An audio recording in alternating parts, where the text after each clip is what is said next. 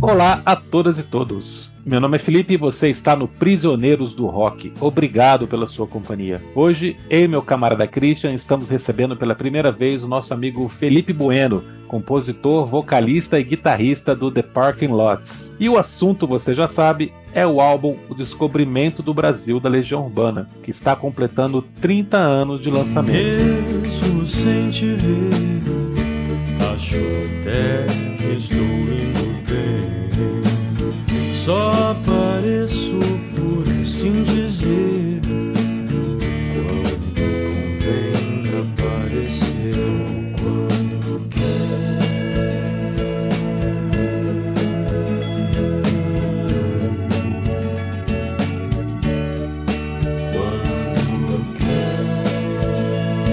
A data exata do lançamento não sabemos. Na Wikipédia está 20 do 12, mas não existe nenhuma fonte confirmando isso. O site oficial da Legião Urbana fala no mês de novembro.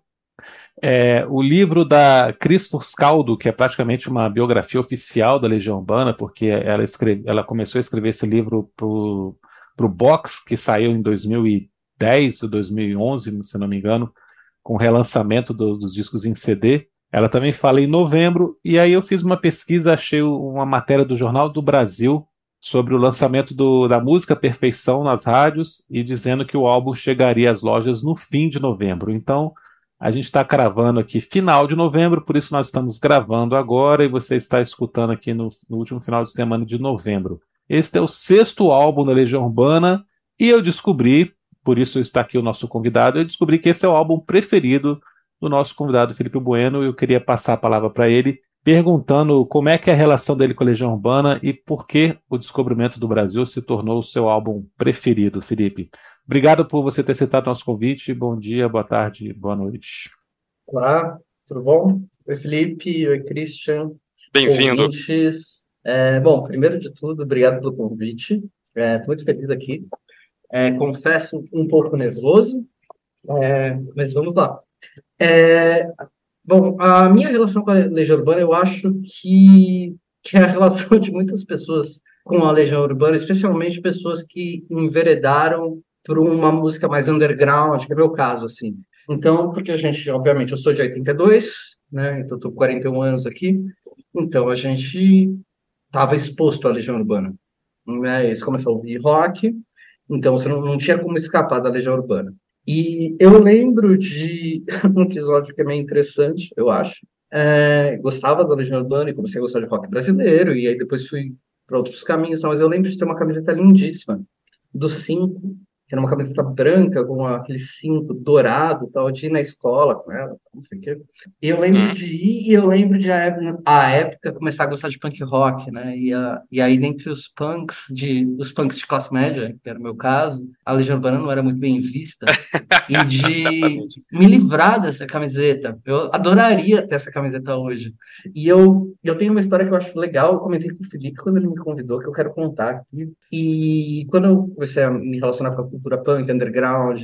É, tinha um zine que era da Nenê, a Nenê Altro, do Dance of Days, chamava Antimídia, não sei se vocês se lembram. Isso era um zine que era em formato de jornal, que era distribuído hum. gratuitamente nos shows e na galeria do rock.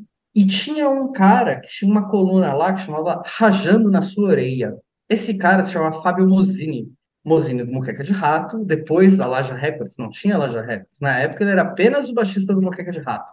E, e, eu lembro de uma coluna, já conversei com ele sobre isso, porque depois eu acabei escrevendo o release do último disco, o release oficial do último disco do Muqueca. E aí eu lembro do Mozini escrever isso, que acho que resume bem isso que eu estou falando. É nessa coluna lá atrás, no, no Antimídia, dele falar que tinha comprado e vendido todos os discos da Legião Urbana que tinha para depois comprar novamente.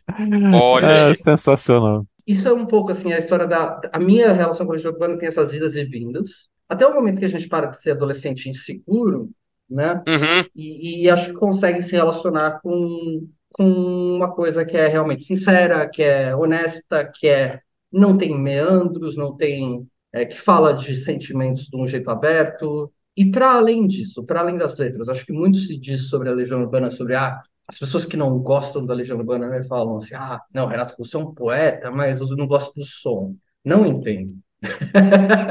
não entendo. É. é para mim, é, o, o, a sonoridade da Legião Urbana, claro, descontando a captação, a produção da época e tal, mas dialoga com coisas que a gente, que os punks gostam, que os pós-punks gostam, é, e acho que o descobrimento, e aí entrando, tentando ver assim, por que, que o, o descobrimento acho que é meu disco favorito, ele tem muita influência é, do Lemonheads. Eu acho que o Lemonheads foi uma banda que resgatou o folk, né, um, um folk pop, mas com uma pegada mais indie rock, assim, especialmente a partir do, das estreias em majors deles, da estreia que acho que é o It's a Shame About Ray, e, e acho que não é uma coincidência. Essa, eu, eu lembro de ter visto em entrevista com o Renato Russo e ele falando, o Renato Russo daquele jeito dele, né, que falava os Ramones, os Sex Pistols. uh, uh, e eu, como professor de inglês, ela fala essas coisas, fala assim também. Então, é, eu não, para mim, não é uma coincidência. E, e é uma coisa que eu estava ouvindo, eu estava reouvindo esse disco. A Legião Urbana era uma banda que eu não ouvia fazia muito tempo. Eu voltei a ouvir agora por conta do podcast. Mas eu reconheço nesse disco, embora não seja tão evidente, uma influência do Jesus and Mary Chain. Olha só. Na, aí eu estou falando um pouco enquanto músico, enquanto estrutura de canção, enquanto sequências de acordes, é, você pensa em Jesus, você pensa no Noise, você pensa no, no, no Psycho Candy, mas você pega um, um Darklands, por exemplo, você tem coisas muito simples, assim.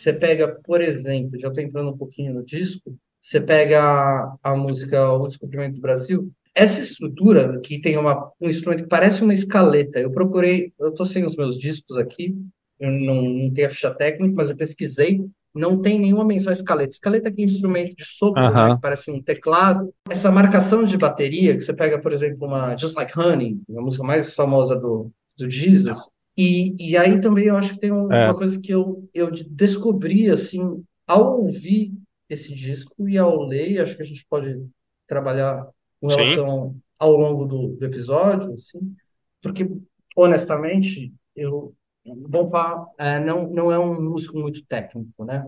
Sim. Assim, ele é muito, muito criticado e acho que com razão. Eu, mas nesse disco ele compõe bastante. Tem muitas músicas que foram escritas por ele com Dado, por ele com Renato. E aí eu acho que precisa ser dado um crédito que eu nunca tinha me ligado. Eu estava pesquisando para esse episódio aqui. Você tem é, baterias como um elemento de composição nas músicas. Sim, então perfeito. você tem umas baterias muito boas. E eu acho também, foi na, na minha segunda audição aqui eu vim, é, eu acho que isso se deve também, de certo modo, é, a, a isso ter sido gravado após o acústico MTV. No acústico MTV você tem, o que eu acho fabuloso, para todo mundo que fala que a Legião Urbana tocava mal, você tem um dado violão esmirilhando no violão, assim, com coisas simples, né? A gente não está falando de virtuoso, a gente está falando de, né, uma escola pop, punk, entendeu? Assim, uhum. né? Não estamos falando de virtuosos, claro. Mas dentro de uma proposta de, de músicos que contribuem para um arranjo, você tem baterias muito bem feitas, simples, que com, com, contribuem para a música, como um Ringo, por exemplo. As pessoas falam que é um baterista horrível. O Ringo é um baterista maravilhoso, bicho. Maravilhoso. Entende? Não estou comparando o Bonfá com o Ringo, tá? Não. Nem sim, tanta sim, nem tanta terra. Mas, é, mas, eu, mas eu acho que esse disco tem bastante... E essa estrutura de violão, do, desse folk, é, eu, eu acho que um pouco dessa, dessa química entre os três vem um pouco disso e também é, vem de um momento que esse disco é composto.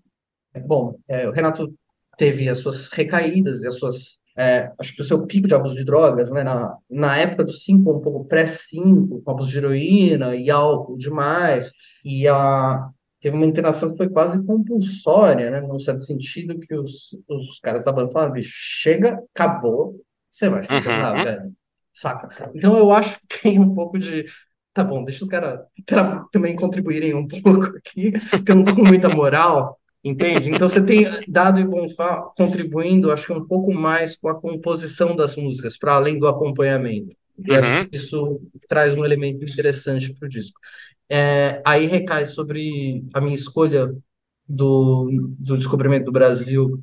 É porque Perfeição é a melhor música da Legião Urbana, assim, na minha opinião, disparado. E é porque é uma música que eu, honestamente, se eu escuto, se eu escuto, se eu paro para escutar Perfeição, até hoje não tem uma vez que eu chegue ao final dela sem chorar. Uhum. Porque ela tem uma construção, enfim, perfeita. É. Desculpa, a, a, a cacofonia e a obviedade, assim, o fato de perfeição estar nesse disco Hum. pesa muito para para eu escolher o Descobrimento como meu disco favorito da Legião Urbana. Just Like Honey tem a introdução baseada, inspirada em Be My Baby, das Ronettes, que foi criada pelo Olha Phil Spector, só. né? Então você faz uma, Sim. uma ligação aí de Legião Urbana com o Phil Spector aí, nessa Engraçado que a minha, a minha ligação, já que assim que vocês tinham mencionado, a minha ligação vai ser outra, mas eu acho que vai, vai ter tudo a ver também. A hora que chegar na faixa lá, eu falo. Eu queria, na verdade, fazer um comentário aqui sobre o disco, que talvez é, provoque algum debate, alguma polêmica, que é o seguinte: é, mais recentemente, eu dividi a, a carreira da Legião. Não, eu não, não estou falando que é uma coisa exclusiva minha, acho que muita gente talvez concorde, mas eu queria jogar aqui a minha, a minha conclusão. É, e por que que o Descobrimento não é o meu disco preferido? Meu disco preferido é o Quatro Estações. Mas aí, a- eu acho que os três primeiros discos da Legião, o Legião, o 2 e o Que País é Esse, são um ciclo, né? Pra mim, fecha um ciclo ali. É, o Quatro Estações e o 5 é outro ciclo. E os dois últimos, Tempestade e Estação, são discos de despedida, né? Esse disco, Descobrimento do Brasil, pra mim, hoje, ouvindo Legião, né, há 30 anos, né? Ele tá completamente isolado. Ele é um disco isolado. Ele, ele tem um pouquinho de conversa com, com o momento anterior, ele, ele projeta alguma coisa para o futuro, mas ele estava fazendo uma transição para um momento que não veio, porque aí o Renato foi atropelado pela, pela, pela fase mais aguda da doença, e aí isso afetou a psique dele, também a banda é, né, passou a ter ali problemas até de, de relacionamento, de gravação, problemas técnicos, enfim. Né? Então esse disco ele tá sozinho. Né? Isso é uma coisa ruim, boa? Não, simplesmente eu acho que é um fato, o, o, ele tá sozinho, isso é um disco de transição para um momento que não veio. Agora, eu acho engraçado uma coisa, que é aí a segunda, o segundo comentário para vocês também colocarem. Vi entrevistas do Renato falando que ele estava pesadão no 5 e que esse disco agora era o disco das crianças, o disco para as crianças. E cara, na minha opinião aqui para começar, né, é, algumas faixas realmente são, outras absolutamente eu não mostraria para as crianças, né? Outras eu acho que não, não são para crianças, né? Então eu acho que é um disco ele tem uma coisa que é fascinante, que é ele é um disco fragmentado. É um Renato Russo fragmentado. Ele tá, ele tem momentos de lirismo, de poesia, assim como o Felipe Bueno falou agora, absolutamente emocionantes. Né? Eu, eu, a gente falava em off aqui que semana passada a gente assolado por esse monte de notícias aí de crianças morrendo hospitais sendo bombardeados. Eu não consegui chegar ao final de perfeição cantando, eu embarguei a voz e parei, deixei o, o, Renato terminar sozinho, eu estava acompanhando ele direitinho, mas eu não consegui ir até o final.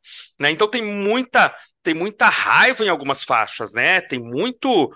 É, e, e, eu não sei se o Renato estava vivendo um cabo de guerra. E vou dar um verso aqui que para mim é emblemático para passar para vocês aí, que é no fim das contas, ninguém sai vivo daqui, mas vamos com calma. Cara, a forma como ele canta isso, a voz é dobrada, no fim das contas, né? E vem, entra uma segunda voz, mas parece que ele respira, vamos com calma. Então acho que ele estava vivendo esse cabo de guerra também, uma raiva, fim de relacionamento, alguma crise de abstinência, o momento que ele estava vivendo também, a vida dele, né? Ali, talvez por um. já sentindo que ela, que ela era, não era tão longa, mas ao mesmo tempo querer passar uma mensagem boa né? Então, pô, tem a professora Adélia, tem a tia Gelamara, mas tem um sai de mim, que é um negócio muito louco, né? Então, isso também. E a tia, a tia Esperança também. A tia Esperança, a Esperança aparece em várias faixas, né, Felipe? E, e assim, eu vou dizer uma coisa para vocês aqui para fechar essa primeira fala.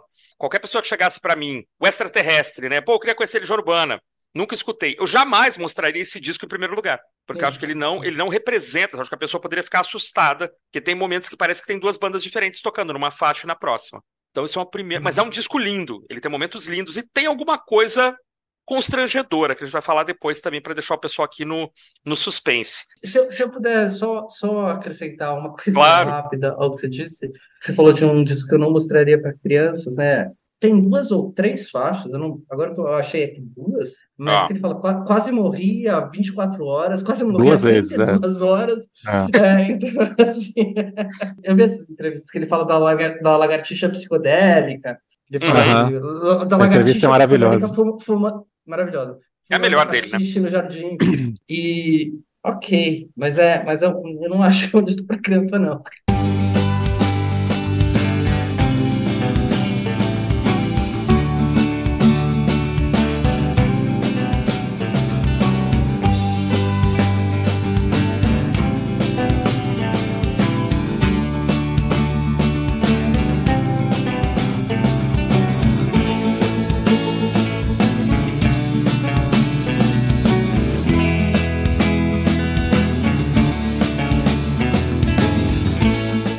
Cara, eu- eu, acho que esse disco, ele é sim um disco de, de recolocação do, do Renato como pessoa, é um disco que ele está se reestruturando, é um disco de recomeço, é um disco que a página já virou, porque no 5 ele chega no fundo do poço, mas o fundo do poço é assim, é o, o pior lugar possível, dali para frente só pode melhorar.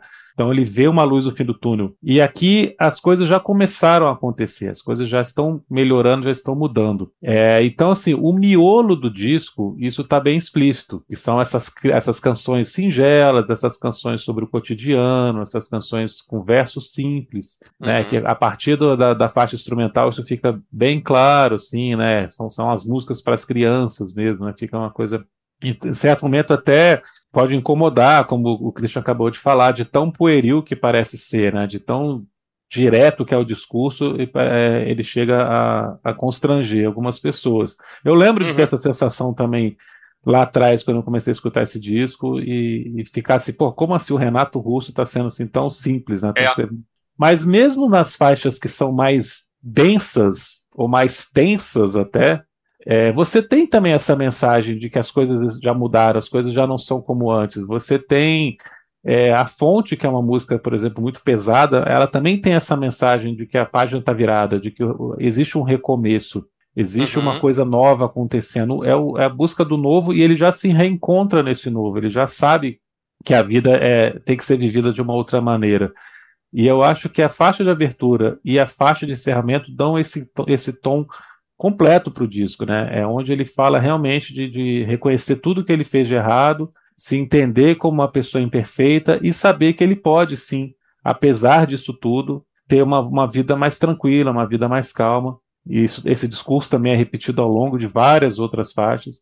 Mesmo fa- a perfeição também tem um final que, que vai nesse sentido. É, mesmo as faixas guitarreiras também tem esse sai de mim, ele tá também se livrando do que não faz bem para ele. Não necessariamente é uma pessoa, mas pode ser as drogas também. Claro. Sim, sim. espírito, né? E É interessante você pensar também que ele tá falando sai de mim, eu não quero mais saber de você, também pode ser a heroína, né? Que ele cita em Montanha Pode. Mágica, né? Uhum. dois anos antes. Então também é que eu não quero mais saber disso, né? Eu já, eu já passei por isso também e vamos em frente. Então eu acho que o clima todo do álbum é isso, e eu acho que isso fica muito claro nessa capa, cara. Essa capa que tem esse excesso de É, né? cor, né? Essa pose cafona pra caramba, né? Que você vê que é muito Sim. artificial a cara deles, e que eu adoro, cara. Eu adoro ela ser desse jeito, eu adoro esse encarte cheio de flor, porque exatamente É. vai fazer o contraponto àquela coisa sempre muito carrancuda, muito séria que tinha nos outros encartes, nas outras capas da Legião, né?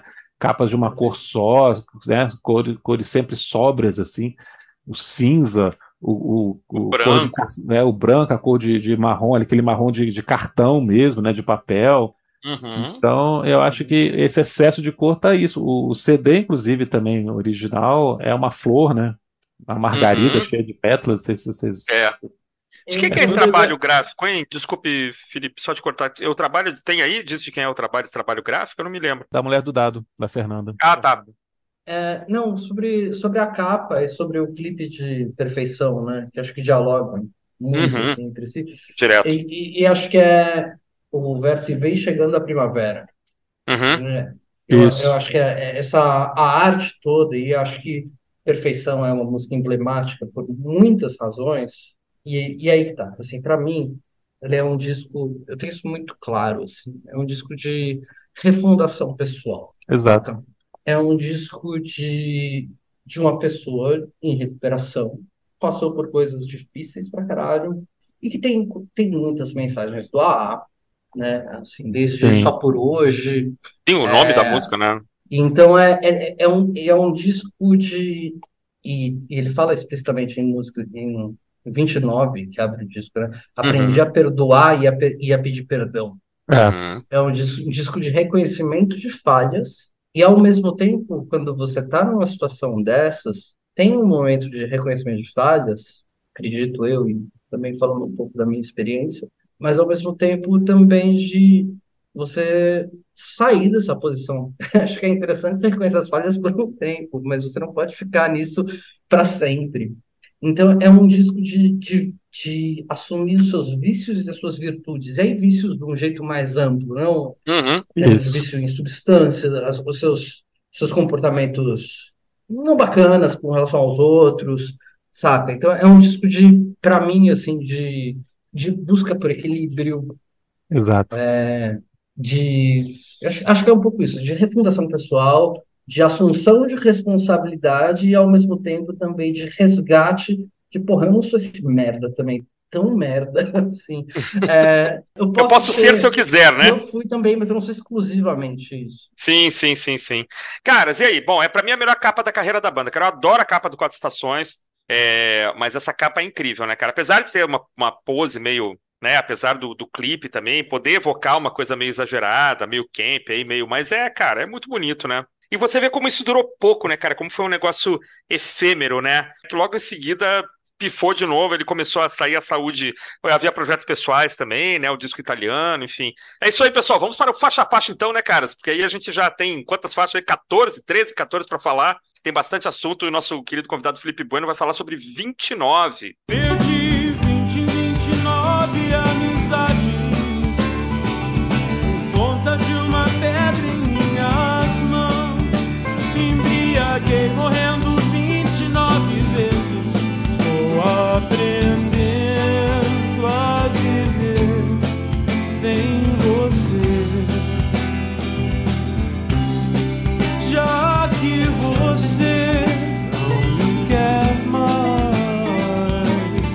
29 acho que é uma música excelente para abrir o disco, né? E acho que dá um pouco a tônica.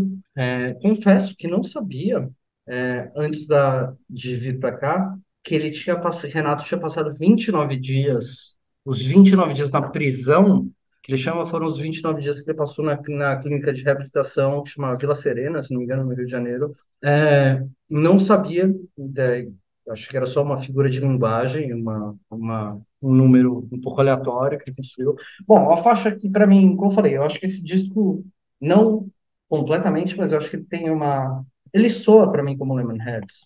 Assim, é uma música folk, com bandolim, é uma música que, que dá a tônica do disco, assim, de perda e reparação, a questão do, do aprendi a perdoar e a, perdi, e a pedir perdão, né? E tem resignação. Eu acho que isso é uma coisa que é muito importante é, e acho que também está no disco, assim. É, Uhum. você, você abrir mão do controle sobre tudo, sobre a sua vida, é, você se reconhecer enquanto uma pessoa. E acho que talvez a, a mortalidade traga isso, né? Quando a gente é adolescente, é jovem, especialmente quando a gente usa drogas, é, Leonard Cohen tem uma, uma, um verso em Everybody Knows que é Every- Everybody knows that you live forever when you've done a line or two, né? Quando você cheira uma carreira ou duas, né? Então é, você tem essa coisa do, da, da potência, tanto da juventude quanto das drogas, e, e de repente você se vê sem essa potência, né? É, Você vê uma pessoa que de fato estava doente e que também passou por um processo de adoecimento e de, de, de recobrar é, consciência e se relacion- relacionar com os outros, né? E aí tem essa aliteração do 29, eu acho maravilhoso, o Renato gostava de, de astrologia, né? Uhum. Essa, essa, e para mim o 29, até pesquisar um pouquinho mais, era por conta do retorno de Saturno, né? E aos 29, com o retorno de Saturno, decidi começar a viver. Pois é. Quando você, quando você deixou de me amar, eu aprendi a perdoar e a pedir perdão. E 29 anjos me salvaram, tive 29 amigos outra vez. E aí, 29 anjos é a primeira referência, primeira faixa, claro, é canônica, bíblica, assim, que vai estar assim, bem presente no disco todo, assim, seja os anjos, seja a fonte. Uhum. É, eu acho uma música maravilhosa. É, eu acho muito bacana, assim, eu não sei se tem paralelo no, no, no rock nacional, uma música com que você falou, uma, uma aliteração, né, que é essa repetição incessante de um número que, cara, é um número, puta, um número primo, um número que não tem, aparentemente ele não, não rima com nada, ele não, né, e isso é genial, né, e isso eu acho muito bacana nessa faixa, uma faixa de nome inusitado. Eu lembro de ter o, o CD nas mãos, assim que saiu. E aí eu Uhum. lembro de falar, cara, que 29, cara, que história é essa? Aí quando começa a música, você fala, pô, como ele desenvolve bem isso, né, cara? Ele pega um negócio que poderia ficar chato, poderia ficar enfadonho, né? E ele dá essa misturada. Tem Saturno, tem anjo, tem amigos, tem dias na prisão. Então eu acho genial, acho muito bacana. E, e a sonoridade dela é muito bonita, né? Essa sonoridade vai aparecer outras vezes, essas cordas e bandolins e tal. É, não é a tônica do disco, eu achei que seria, na época quando eu escutei a primeira vez. Mas durante um bom tempo foi uma das minhas preferidas, cara. Não é Mas é mais. que fica pra mim, sabia, Christian? Assim, quando eu, quando eu penso no, no descobrimento, o que vem à minha mente é essa sonoridade, que é engraçado. Uhum, De fato, não, ela não é a tônica do disco. Ela vem Isso. aqui e ali. isso. Mas vem bastante, né? Vem bastante. Sim.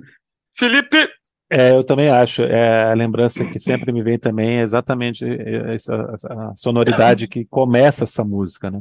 É, como eu falei antes, é, a faixa de abertura, assim como de encerramento, dão esse tom do disco que o- a gente comentou. Gosto demais dessa faixa. É, assina embaixo que vocês falaram, assim, essa, essa questão dos 29 dias na prisão, realmente, né? é- sempre é um período assim de, em clínica de reabilitação. Lembrei até que tem um filme que chama 28 Dias, com a Sandra Bullock, que é horrível, né? Mas fica a referência É faz horrível. sentido aqui. E os 29 do retorno de Saturno também, para quem gosta de astrologia, né? É realmente o, ano de Saturno demora 29 anos, e aí tem essa mudança do qual é o signo predominante a partir de então, né? A partir dos 29 anos você passa a ter um outro signo que rege uh, o seu comportamento, a sua personalidade. Estou dizendo isso de, de ouvir falar, tá também na minha praia. Eu gosto muito do- de uma coisa nessa música que se repete ao longo do disco também, que são faixas que não tem pressa de acabar, né? Ela tem instrumentais longos depois que ele para de cantar. verdade. Aqui, então, é bem longo mesmo, né? Um tempão aqui. E, pô, esse bandolim é muito lindo, né, cara? Esse bandolim que, que tá- acho. aparece aqui, que tem em outros momentos também, é maravilhoso, eu gosto muito. E aí nós passamos para uma faixa que também, cara, sempre está disputando a minha preferida desse disco, que é A Fonte. lado do cipreste branco,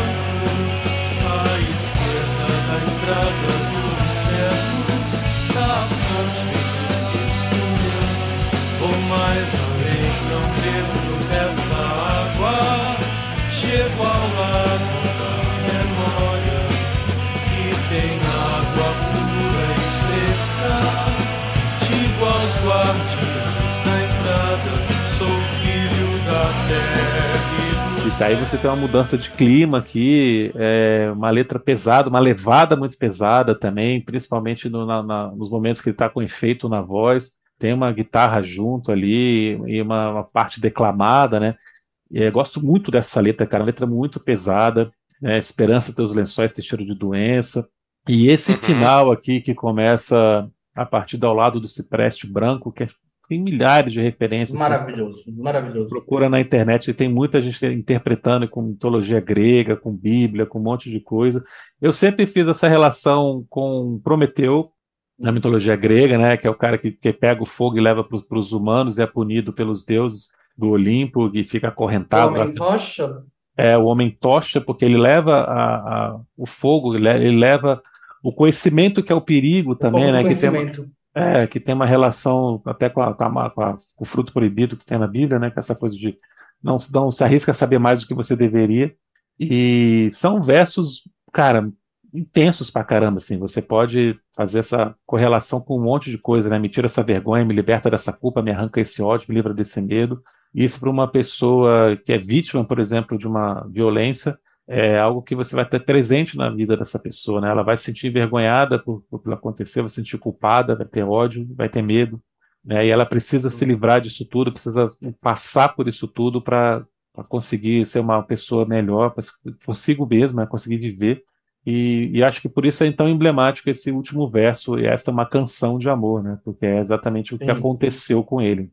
Ele conseguiu superar tudo isso, né? E, cara, fantástico, é uma das minhas preferidas, tanto musicalmente quanto essa letra aqui, são uma das melhores coisas que a Legião fez.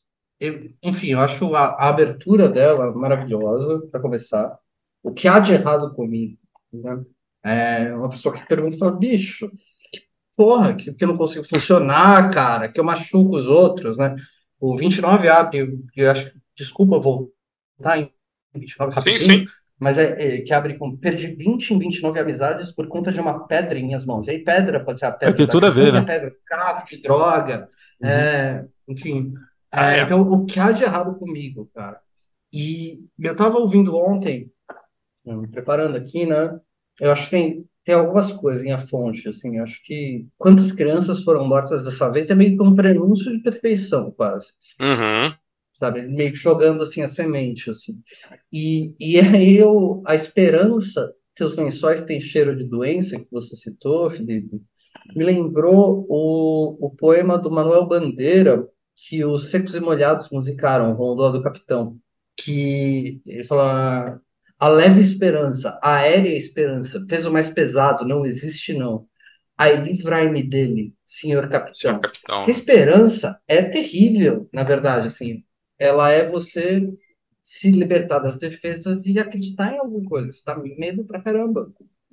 Então, uma pessoa que está vulnerável, que precisa estar tá conquistando essa, essa, esse novo momento, essa situação eu acho, acho maravilhosa.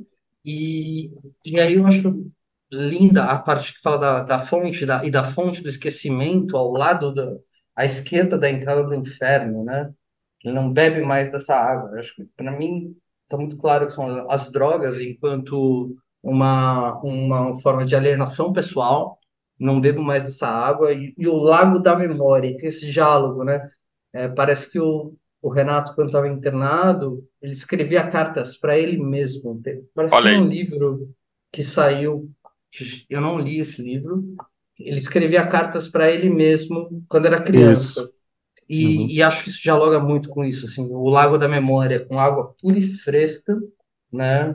E, e eu achei fabuloso, você falou do Homem que eu acho uma, um verso forte, eu nunca tinha me ligado, acho interessantíssimo que você falou sobre o, o Prometeu. E na Bíblia eu acho que tem o, uma relação talvez mais interessante com, com a Torre de Babel, né? A Torre de Babel era a tentativa dos homens de alcançarem entendimento e buscarem conhecimento, de olhar de cima. E esse tem um Deus vingativo que fala: não, bicho, vocês não são para isso. Sacou? Então a gente vai colocar a discórdia entre vocês, cada um vai falar uma língua. É, Felipe pegou a parte final, o Bueno pegou a parte inicial, ficou, ficou.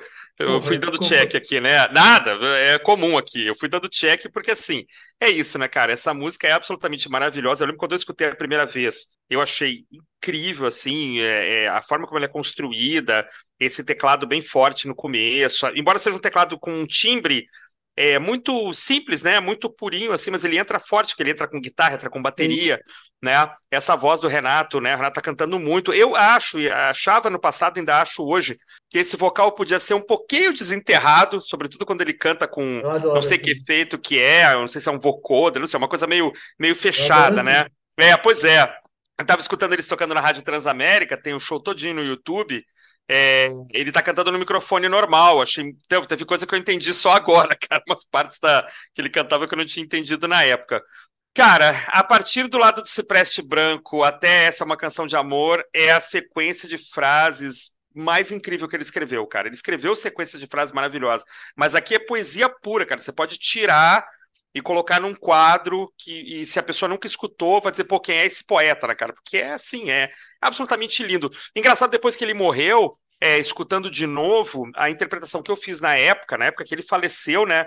É, quando fala de é, Lago da Memória e tal, Fonte do Esquecimento, é, me, me, pareceu na época ele querendo ser lembrado e não querendo e não, não desejando ser esquecido, né? Quer dizer, ele não quer beber da fonte do esquecimento, né? Não quero beber dessa água, eu quero ser lembrado, eu queria ter uma, né? Que as pessoas gostassem de mim, sei lá. Ele sempre teve um pouco dessa carência, né? Você queria acrescentar, Felipe? Não, só antes de você passar para a próxima, é, destacar que Hum. eu celebro todo dia minha vida e meus amigos, eu acredito em mim, continuo limpo, que está dentro desse tom que eu- a gente está falando do disco aqui, né? De, Ah, de redenção, de busca pelo equilíbrio e tal. Mesmo numa faixa tão pesada, também tem esse lado aqui. Não, e aí, é... cara, essa música é o seguinte, ela cansa de ser a minha preferida do disco, cara, mas ela perde, depois ela volta a ser.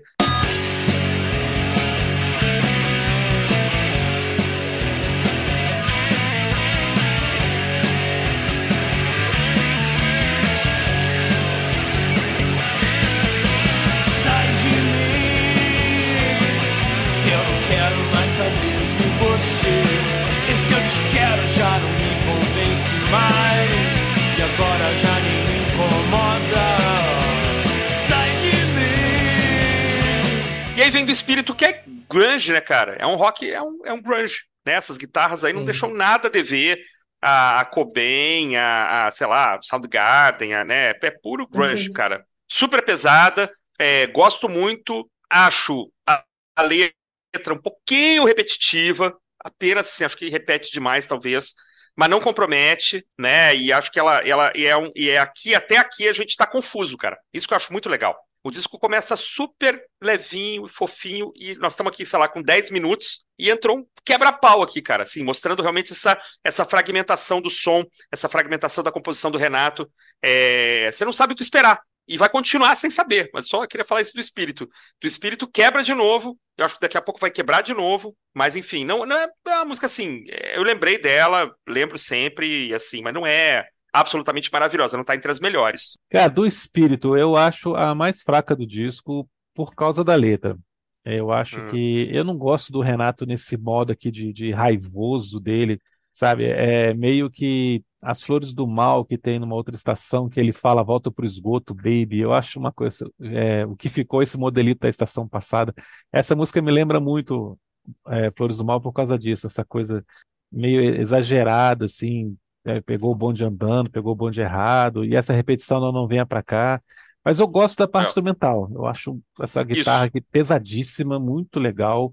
É- Era o que estava rolando na época. A gente até comentou no episódio do- dos engenheiros, né? Que os engenheiros foram para o caminho inverso do que estava todo mundo fazendo, todo mundo fazendo barulho, eles fizeram um disco calmo. Aqui a prova de que a Legião sabia fazer uma coisa barulhenta surpreende, né? As guitarras que tinham outras faixas anteriores é bem diferentes aqui, porque essa aqui era uma coisa muito 93 mesmo. Então, assim, é uma letra do Renato que eu coloco entre a, a top 3 das piores, assim, da, da carreira, menos boas da carreira, é, mas musicalmente essa faixa é muito legal, cara. Gosto pra caramba da- dessa pancadaria que rola aqui. E destacar uma frase dentro da, da música aqui que é legal, que é a ignorância vizinha da maldade. Essa frase eu adoro. É isso que o Felipe falou. Eu acho que mostra como o Renato sempre teve antenado com. Antenado é muito cringe, né? É, mas estava ligado no que estava acontecendo contemporaneamente. É um cara que não, não se acomodou nunca, assim, musicalmente. E estava dialogando com o que estava rolando na época. É, então é, é meio isso, assim, na verdade. Sobre do espírito, é, eu acho que essa referência ao Nirvana, para mim, é meio clara. Eu gosto, gosto da música. A letra não me incomoda. É um solo barulhento que vai do meio da música, por- começa tipo, por volta de dois minutos e vai até o final, eu acho bem legal. Assim, vai acompanhando o vocal, se não me engano, Uhum. mas, mas começa e vai até o final. Assim. Vamos celebrar a estupidez do povo, nossa polícia e televisão. Vamos celebrar nosso governo e nosso estado que não é nação. Celebrar a juventude sem escola, as crianças mortas. Celebrar nossa desunião. Vamos celebrar Eros e Thanatos, Persephone e Hades. Vamos celebrar nossa tristeza. Vamos celebrar nossa vaidade. Agora vamos para perfeição, né? Perfeição, bom, acho que foi o motivo pelo qual fui chamado aqui. Ao ter comentado num post de vocês que perfeição era que eu nunca consigo, isso é verdade, eu nunca consigo escutar perfeição se eu tô, não tô lavando a louça ou pensando na, nas contas que tem que pagar tal. É, se eu tô escutando de fato essa música, eu não consigo chegar até o final dela sem chorar. Olha aí. Com o perdão da, da obviedade, é uma música perfeita. Para mim, eu defendo ela. Defendo, assim, a, a, primeiro essa, esse drum machine, né, do, do Bonfá, e aí de novo, falando sobre a sobre como Bonfá é bem importante para esse disco. Um Sem drum machine que ele tinha gravado em casa, e tem esse riff que ontem me lembrou, sei lá, Sabotage dos Beast Boys, assim. Hum, Enfim, foi uma associação meio livre, assim, que veio, mas tem uma grande bateria, e assim, e compondo a música, né? E aí, vamos para a letra, assim, para a construção dela. Assim. Ele começa falando da, das de tragédias cotidianas. Né? Então, cele, cele, vamos celebrar a estupidez humana, a estupidez de todas as nações, não sei o que, não sei o que lá, tal, não sei o que. E ele vai gradualmente fazendo uma transição do macro para o micro. E vai se incluindo, é, que eu acho isso muito interessante. Não é uma letra punk adolescente, que é nós e eles, né? No sentido Uhum. de a gente é perfeito e a sociedade é má. Ele vai gradualmente se inserindo na letra, enquanto Perfeito. imperfeito. Aí ele vai no. E ele começa aí também, começa a falar um pouco menos de, de tragédias, de, de casualties, eh, desculpa o inglês, professor de inglês, de vítimas de guerra, como você falou do, agora na, no massacre em Gaza, um genocídio, que, claro, em, em curso, e, e ele começa a falar sobre coisas mais subjetivas, né? Vamos celebrar nossa tristeza, vamos celebrar nossa vaidade. E aí tem uma pequena transição, vamos celebrar epidemias, é a festa da torcida campeã. Tem uma mudança de acorde, um teclado grandioso, assim. É, é, vamos celebrar a fome. E esse, essa oposição entre a fome e fome enquanto algo objetivo, e não se ter, a- não ter a quem ouvir, não se ter a quem, a quem amar. É, o que é a fome, né? O que, que nos alimenta? Né? É o amor, Uhum. são as relações. Sobre a nossa saudade, comemorar a nossa solidão, um riff dissonantezinho. E é, eu acho genial como entre um coro alegre na inveja, intolerância e incompreensão, É, é. né? Isso é fantástico. Eu Acho que tem mais uma vez uma menção ao plano Collor e ao confisco das, das poupanças, que era uma coisa que estava muito presente no 5. Nossa gente que trabalhou a vida inteira e agora não tem mais direito a nada. É. E aí, e aí ele vem e mata pau. né, que ele fala. E, e já que viemos, já que também viemos celebrar a estupidez de quem cantou essa canção. E eu acho que é essa a grandiosidade dessa letra. Que a perfeição não existe. Hum, Se você for pensar em Platão, sim. Assim, o mundo da- das ideias e o mundo material, Uhum. e, e acho que é aí que está o grande lance, assim. É, essa transição, né? É, venha, meu coração está com pressa. Depois de toda essa catástrofe que é descrita, né? É, e, e aí que eu achei um, um negócio que eu, eu ontem fez muito sentido para mim, eu acho que faz sentido numa letra que chama Perfeição, e Renato, sabemos, é um literato, era um literato, Sim. você tem rimas imperfeitas nessa parte. As rimas são tortas, são rimas imperfeitas, né? Que a gente chama na, na Sim. poesia. Uhum. Meu coração está com pressa quando a esperança está dispersa, só a virtude que liberta chega de maldade e de ilusão. É, o amor tem sempre a porta aberta e vem chegando a primavera, nosso futuro recomeça. Então, a perfeição está na imperfeição. Venha, Uhum. Que o que vem é imperfeição. Eu não acho que isso é por acaso. Aham. Renato conseguiria fazer rimas perfeitas. Que Lógico. ele brincou com isso no, ao falar. Então, a perfeição não existe, cara. Então, a gente faz o que pode enquanto mortal, enquanto humano, é, e a gente precisa se abrir, e a gente vai machucar, e essa coisa que está presente no disco inteiro. Nosso Legal. recomeça, vem, que vem a perfeição. Acho que é, e é, e é aí que me fode. Assim. Põe pra chorar, vem, venha. Ah, depois de tudo isso, o que que a gente pode fazer enquanto humano, enquanto mortal, enquanto imperfeito? A gente pode tentar amar. Uhum. E é por isso que essa é a minha música favorita da Legião Urbana. Que fantástico, cara. Que maravilha.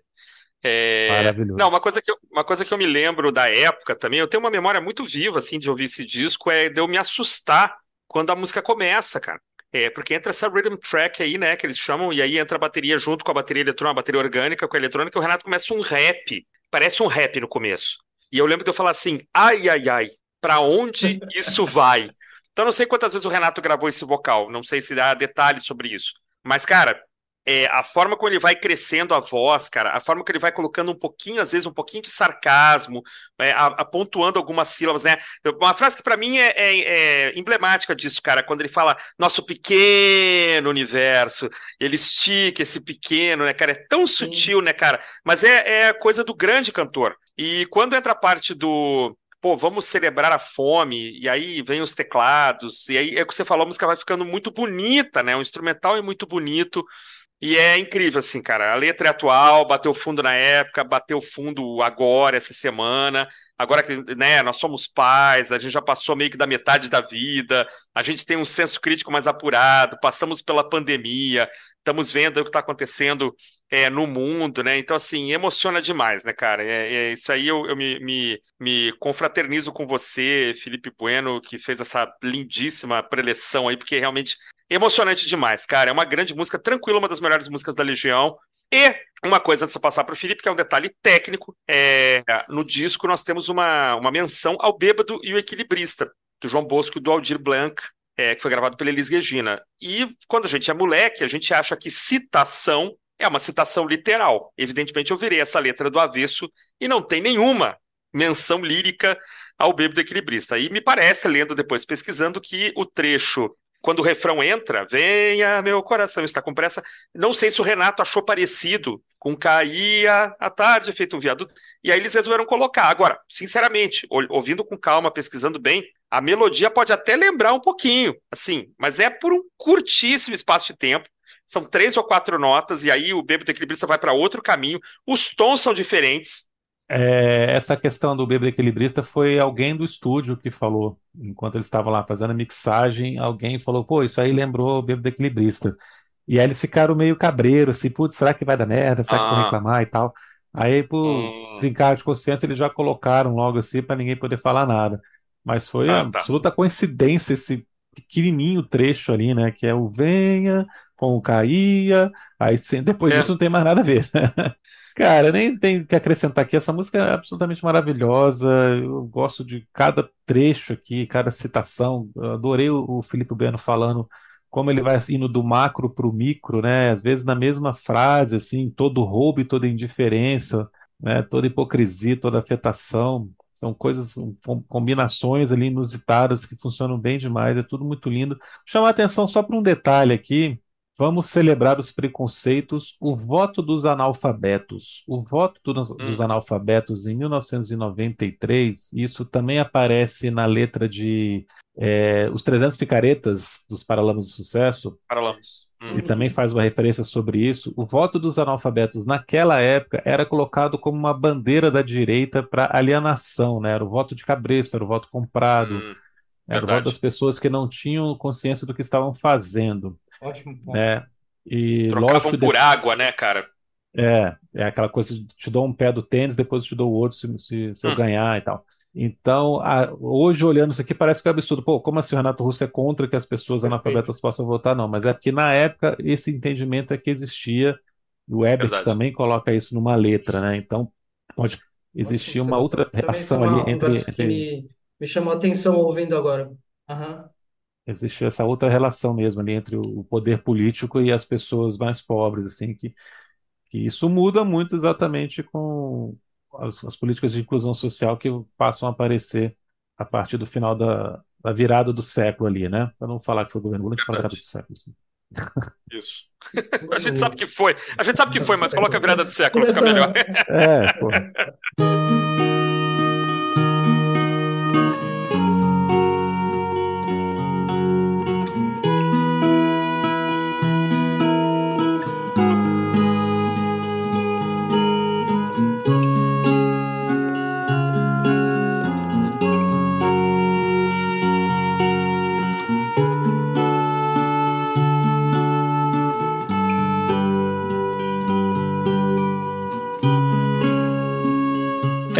vou, vou, falar logo das duas próximas aqui, porque eu passei da Boa Vista também. São dois minutinhos aqui. Clima pastoral, bucólico. Gosto muito da metade final, que entra um tecladinho, dá uma mudada, assim. Ela puxa essa segunda parte do álbum que começa aqui. Como eu falei no início, esse miolo aqui tem essa parte mais singela, essa parte do cotidiano.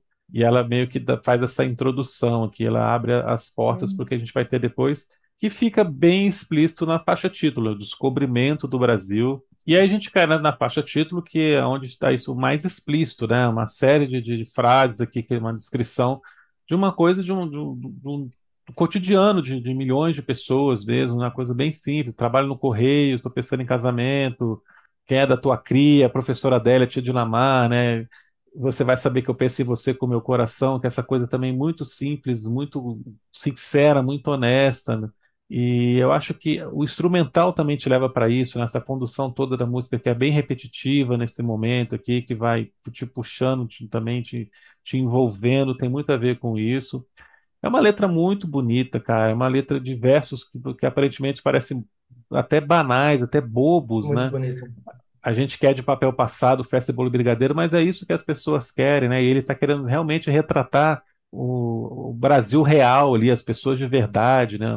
As coisas do, do- que existem com todas as cidades, em todos os bairros, vai ter uma, essa relação de famílias que se conhecem bem, são amigas. É, com relação a, a gente que é de papel passado, com festa, bolo e brigadeiro, né? É, aí eu tenho, acho, tenho certeza, na verdade, que tem uma questão com a causa gay, né? É, muito legal, É. muito legal também. Ah, É, certamente, certamente. Então, 30 a- anos a- atrás, a- isso ainda era uma coisa utópica. A gente Tabu. não, é, estou pens... ele, ele faz uma, uma alteração, né, na letra. Primeiro ele É. fala, estou pensando em casamento, mas não quero me casar.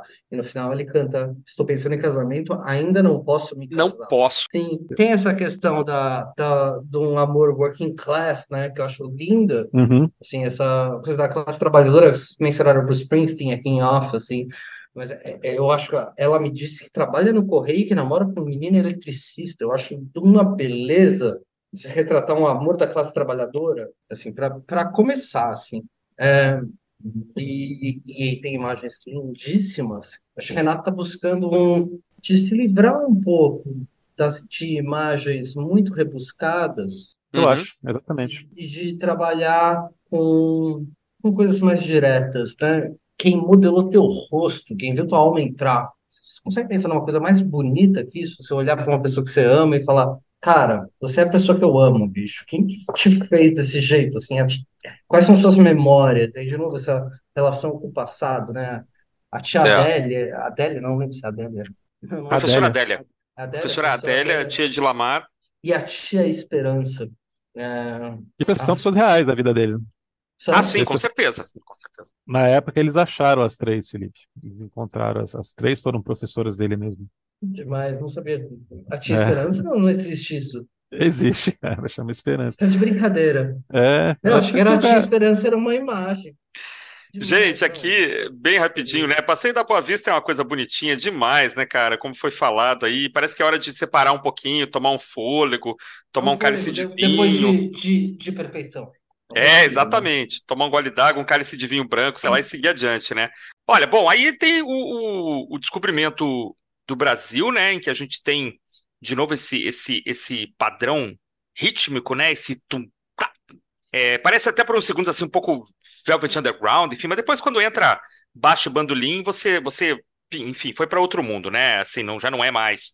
Né? Acho, acho a letra linda, né? De uma simplicidade é, ímpar, assim, né? Nem parece o, o letrista do, do Cipreste Branco, né? Vocês têm a menção a professoras, que aparentemente são, são pessoas de verdade, né? Esse casal simples que pretende se casar. Isso é lindo demais, né, cara? Dá a impressão assim que o, que o Renato, é, sei lá, tava no correio e, e conversou com alguém, ou- ouviu uma conversa na fila, né? Aquelas coisas de fila, né, do Brasil, você tá, daqui a pouco você tá fazendo parte da, da conversa, né? E acho tão plausível a história, né, cara? Esse, esse, esse amor é, meio, meio uh, working class, né? Isso é, isso é tão bacana, né, cara? É lindo demais, né? E, e, e tem uma coisa sensacional também, que é o fato da, da música mudar de tom, né? Duas vezes, cara. Isso é tão legal, né? É uma coisa que eu tenho falado demais aqui, que se perdeu, que é a mudança de tom como um recurso, né? Musical mesmo, harmônico, né? Melódico, enfim, é tão bacana. E esse final é muito legal também, um final belíssimo, longo pra caramba, né? Tem um piano tão bonito, né? É, e aí entra um outro, a bateria superposta a essa rhythm track, né? Acho, acho lindo e sempre me emociona quando ele fala a gente quer um canto sossegado, a gente quer um canto de sossego, porque é um jogo de palavras de, de alguém que domina, né, a escrita mesmo, assim, né, cara? Não tá de brincadeira, não tá fazendo riminha pobre, né?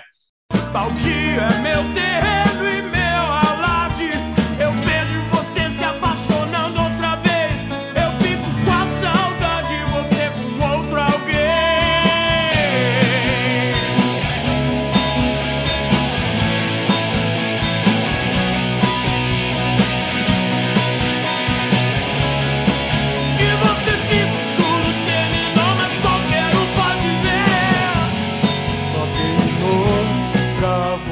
você. Já os barcos eu acho faixa um pouquinho mais fraca, eu sei que vocês vão, vão brigar comigo, mas acho assim, ela não me pega completamente, embora eu acho bacana assim, como, como é, aspirante a cantor, né, que é um- uma coisa que eu sou há muito tempo, a música é um desafio pro cantor, né, tem umas frases meio longas, né, é engraçado que em certos momentos me lembra um pouquinho umas coisas do, do Bruno, do Biquíni Cavadão, né, a entrada de guitarra é muito legal, os versos finais são muito bons, né, ela, ela quando ela, ela explode, assim, ela explode muito bem, né, não chega assim a redimir o começo que eu acho menos menos brilhante, assim, menos fantástico, né? E acho que ela ela fecha ela fecha o que seria o lado A, né? Se ganhei, eu não tenho muito para falar de- dos barcos, não, engraçado. Eu acho que eu, Eu também não tenho muito, muito para falar, o que falar dela, não. Para mim é, a- é a minha música, a música que eu menos gosto do disco. Olha É, ela é, eu acho uma música, enfim, não tem nenhum padrão pop. É, ela parece que ela foi composta e que se não tivesse cifras na frente, acho que ninguém consegue tocar ela, assim, porque ela é- tem umas transições de acordes muito imprevisíveis, assim. Ele é difícil, né? É, eu acho que falta uma liga particularmente. Gosto das guitarras distorcidas que entram no final. E eu, eu acho que é isso, assim, para mim a, a única coisa que meio que, que chama alguma atenção né, são essas guitarras distorcidas no final, mas são uma música menor no meu ponto de vista. Eu adoro os barcos.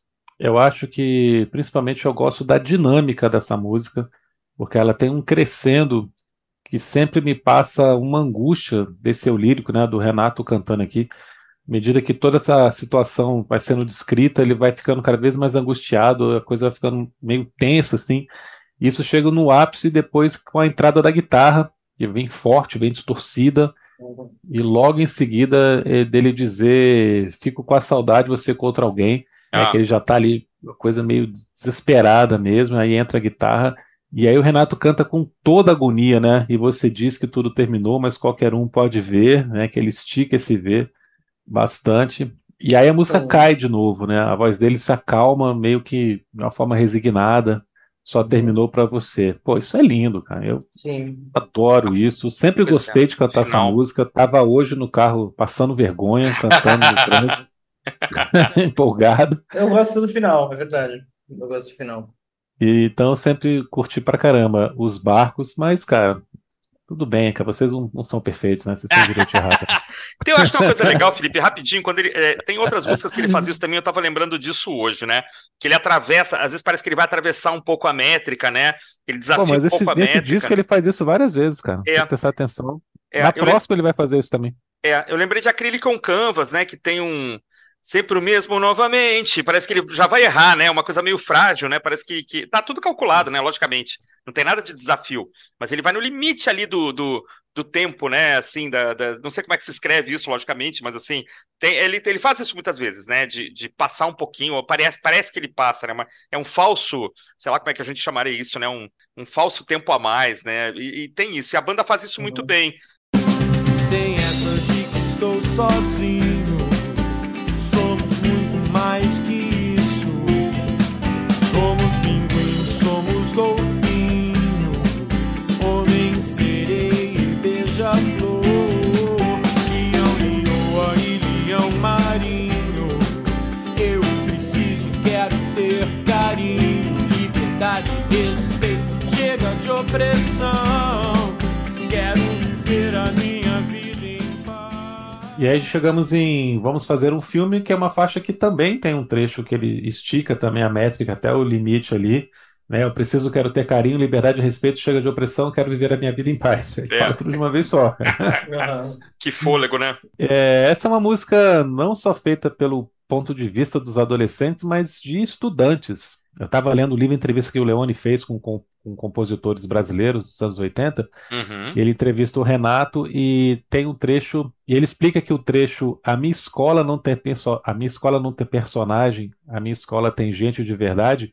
Ele fez como uma resposta à escolinha do professor Raimundo. Nossa! Incrível, o programa de humor do Chico Anísio, porque ele achava que era um programa que era um desserviço aos professores, à educação, uma coisa que incomodava muito o Renato. E ele colocou nessa letra esse trechinho aqui para falar isso, cara. Engraçado. E Mas... é uma música também que ele fala uma gíria da época, né? O sistema é mouse, mas mouse. uma turma é legal. Esse mouse era uma gíria de adolescente dos anos 90, que reforça essa ideia de que a música é cantada do ponto de vista de um estudante jovem, né? De ensino médio ali. Adoro os Até a voz dele, né, Felipe? Até a voz dele ficou um pouquinho diferente, né? Ele fala um, um mouse, assim, meio, meio jovem, né? Meio. Sim. É, é, é verdade. É, sistema é mouse. É engraçado. Perfeito que você falou aí. Parece, parece quando o Renato falava em entrevista de um jeito mais caricato, né? É, isso é. mesmo. Incorporando um personagem. Perfeito, é. Sim. Eu adoro Perfeito, bem lembrado. Eu adoro os versos finais a partir do Deve de Ser Cisma Minha, que é muito legal. Sim. que vai até a repetição do refrão e que tem uma melodia linda demais esse refrão, né?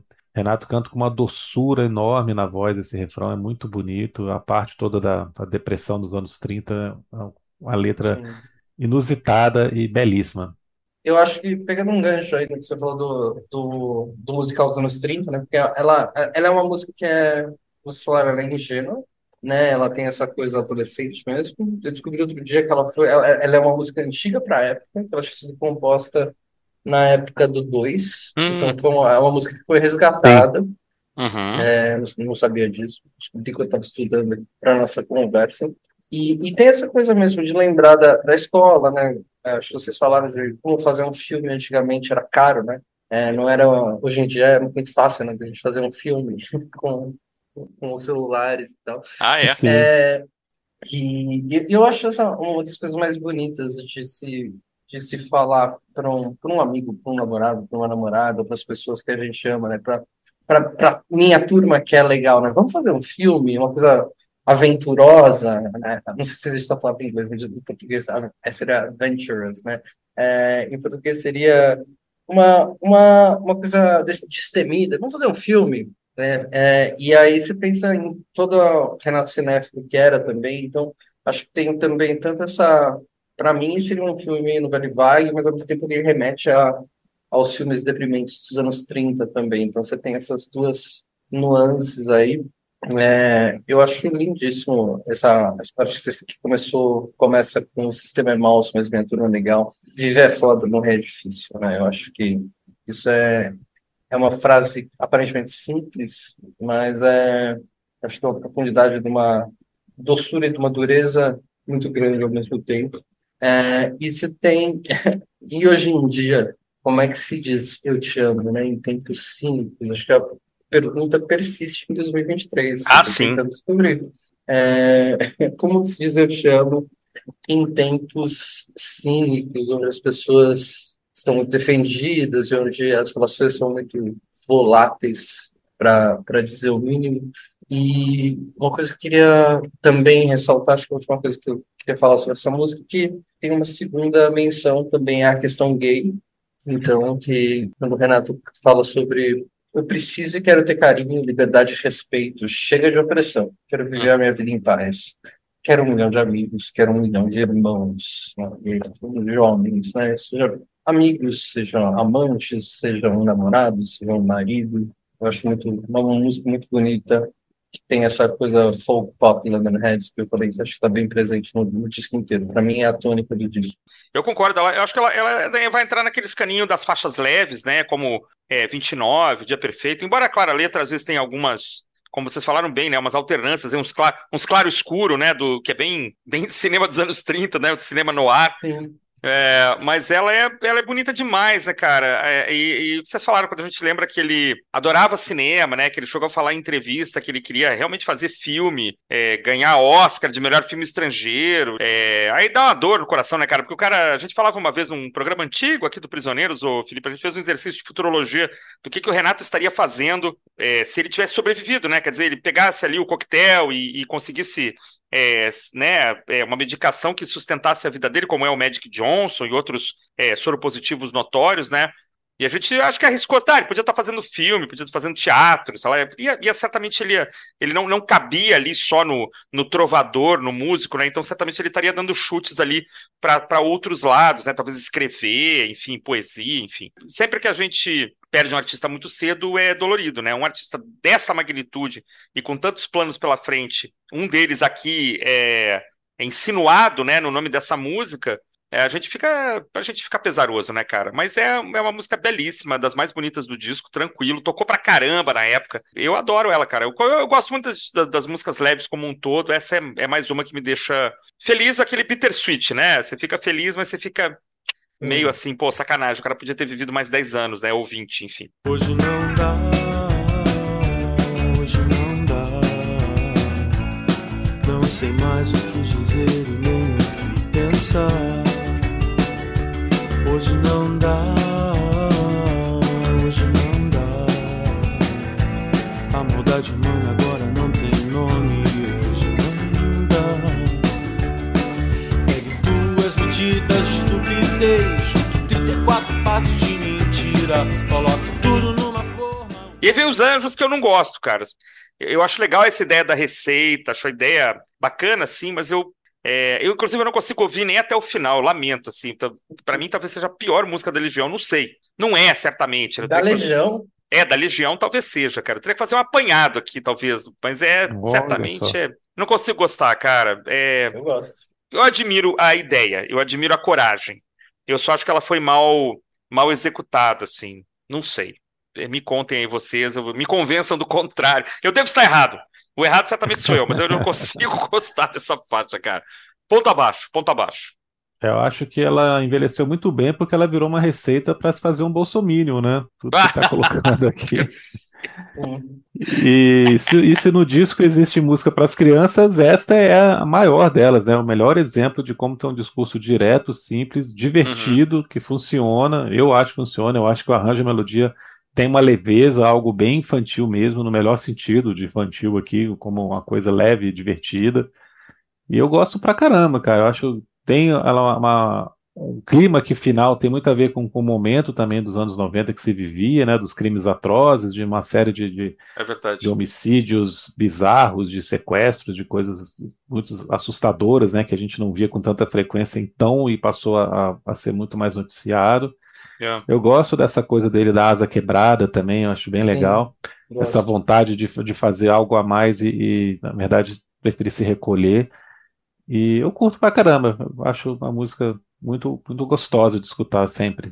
É, bom, se é, para mim um, Os Barcos é a, é a pior música desse disco, exatamente por essa falta de previsibilidade, um mínimo de, de de padrão de composição, composição pop, e aqui a gente tem exatamente o contrário, né? A gente tem uhum. uma, uma levada rapidinha, punk rock, assim, no violão, é, bateria 4x4, que é um pouco diferente das baterias mais variadas, que o Bonfá fez, fez no disco, acho que volta para o jeito de tocar dele mais tradicional.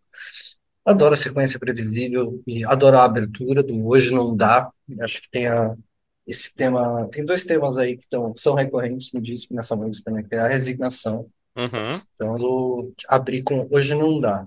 Uhum. É, eu, minha, a minha asa, vou consertar minha asa quebrada e descansar, né? E aí eu, ele enquanto um anjo e também enquanto um anjo que é imperfeito, né? Acho que tem essa, essas imagens é, litúrgicas, bíblicas, religiosas aí, de, e do, do que é possível do, e do que é esperado, desejado. Né? Então, hum. a, a resignação está aí. Acho que tem uma retomada nessa parte dos crimes atrozes e de coisas que já foram exaustivamente tratadas em perfeição. Uhum. Eu adoro o, o, que você acha muito ruim, é o Christian, eu acho genial a, a parte da receita. Pois é. É, é que, exatamente. Que, que, me lembra, e acho que não é uma, acho que não, não é uma citação certamente, mas me lembra o disco e a letra de Recipe for Hate, do hum. Bad Religion, né? Uma receita para o ódio. Vamos uhum. de 93 também. É uma, uma receita para o ódio, né? O, o bolsonarismo. Aí, é. como você bem, bem colocou. eu adoro, desculpa, o jeito que ela termina. Só nos sobrou do amor a falta que ficou, né? Então é um, é uma, tem uma E com uma melodia aí. bonitinha, né? Isso que é aí, né? Isso faz é. esse contraponto, uma ironia, né? Sim, sim, exatamente. Eu Fica mais dolorido. Dolorido, exatamente. Bem triste.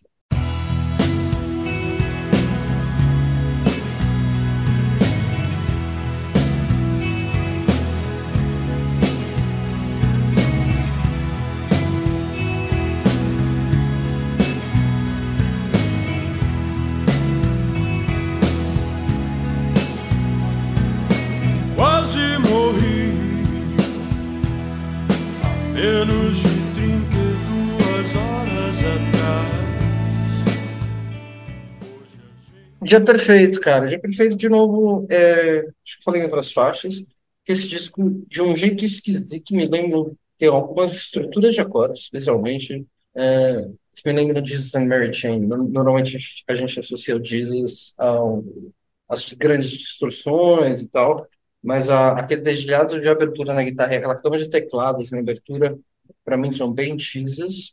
E aí entra a voz e aí você vem um. Aí você muda, muda a estrutura completamente, sequência de acordes e tal. E vem o Renato bem bluesy, assim, bem. É, com a voz impostada, como em Pais e Filhos, acho que ele canta de um jeito parecido. Ah, é? Com, Sim, bem lembrado. Com o modo que ele canta em Pais e Filhos. E ele abre falando, né, que quase morreu 32 horas atrás, mas hoje é um dia perfeito com as crianças na varanda.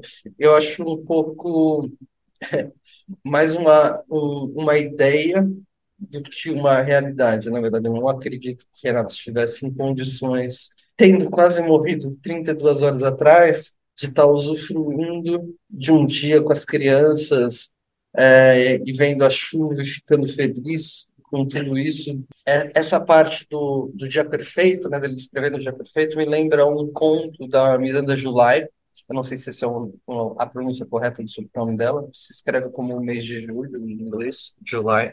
É, ela é uma artista, cineasta, poetisa, escritora, artista visual, genial.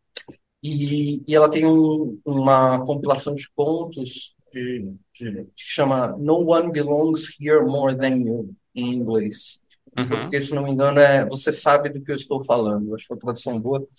Uhum. Tem um, um conto nesse, nesse livro, que é, enfim, ela é de uma, de uma contundência na escrita, ela sacode, sacode de um jeito muito forte. E aí ela fala, eu sou dessas pessoas que, de repente, estou numa noite estrelada e olho para a noite estrelada e falo, nossa, que noite estrelada linda. E eu falo isso rapidamente para poder sair de lá. é, ou, nossa, que delícia esse chá, chá quente. Tomo, tomo e falo rapidamente isso porque ela não consegue usufruir disso. Eu acho hum. foda.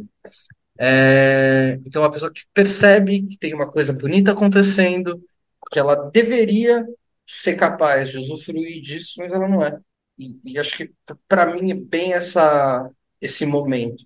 É, não, não sei se essa era a intenção, não sei se Renato tinha essa consciência, ah. mas olhando de fora, enquanto um, um espectador, assim, acompanhando assim, todo o percurso, quando esse disco foi foi gravado, o que, que tinha acontecido antes, o que viria a acontecer depois, vendo em retrospecto, me parece uma mais uma ideia de dele gost, gostar de estar gostando disso, de que ele gostaria de estar gostando dessa desse cenário de família, de tranquilidade, do que ele ter, do, do que ele teria condições de usufruir disso.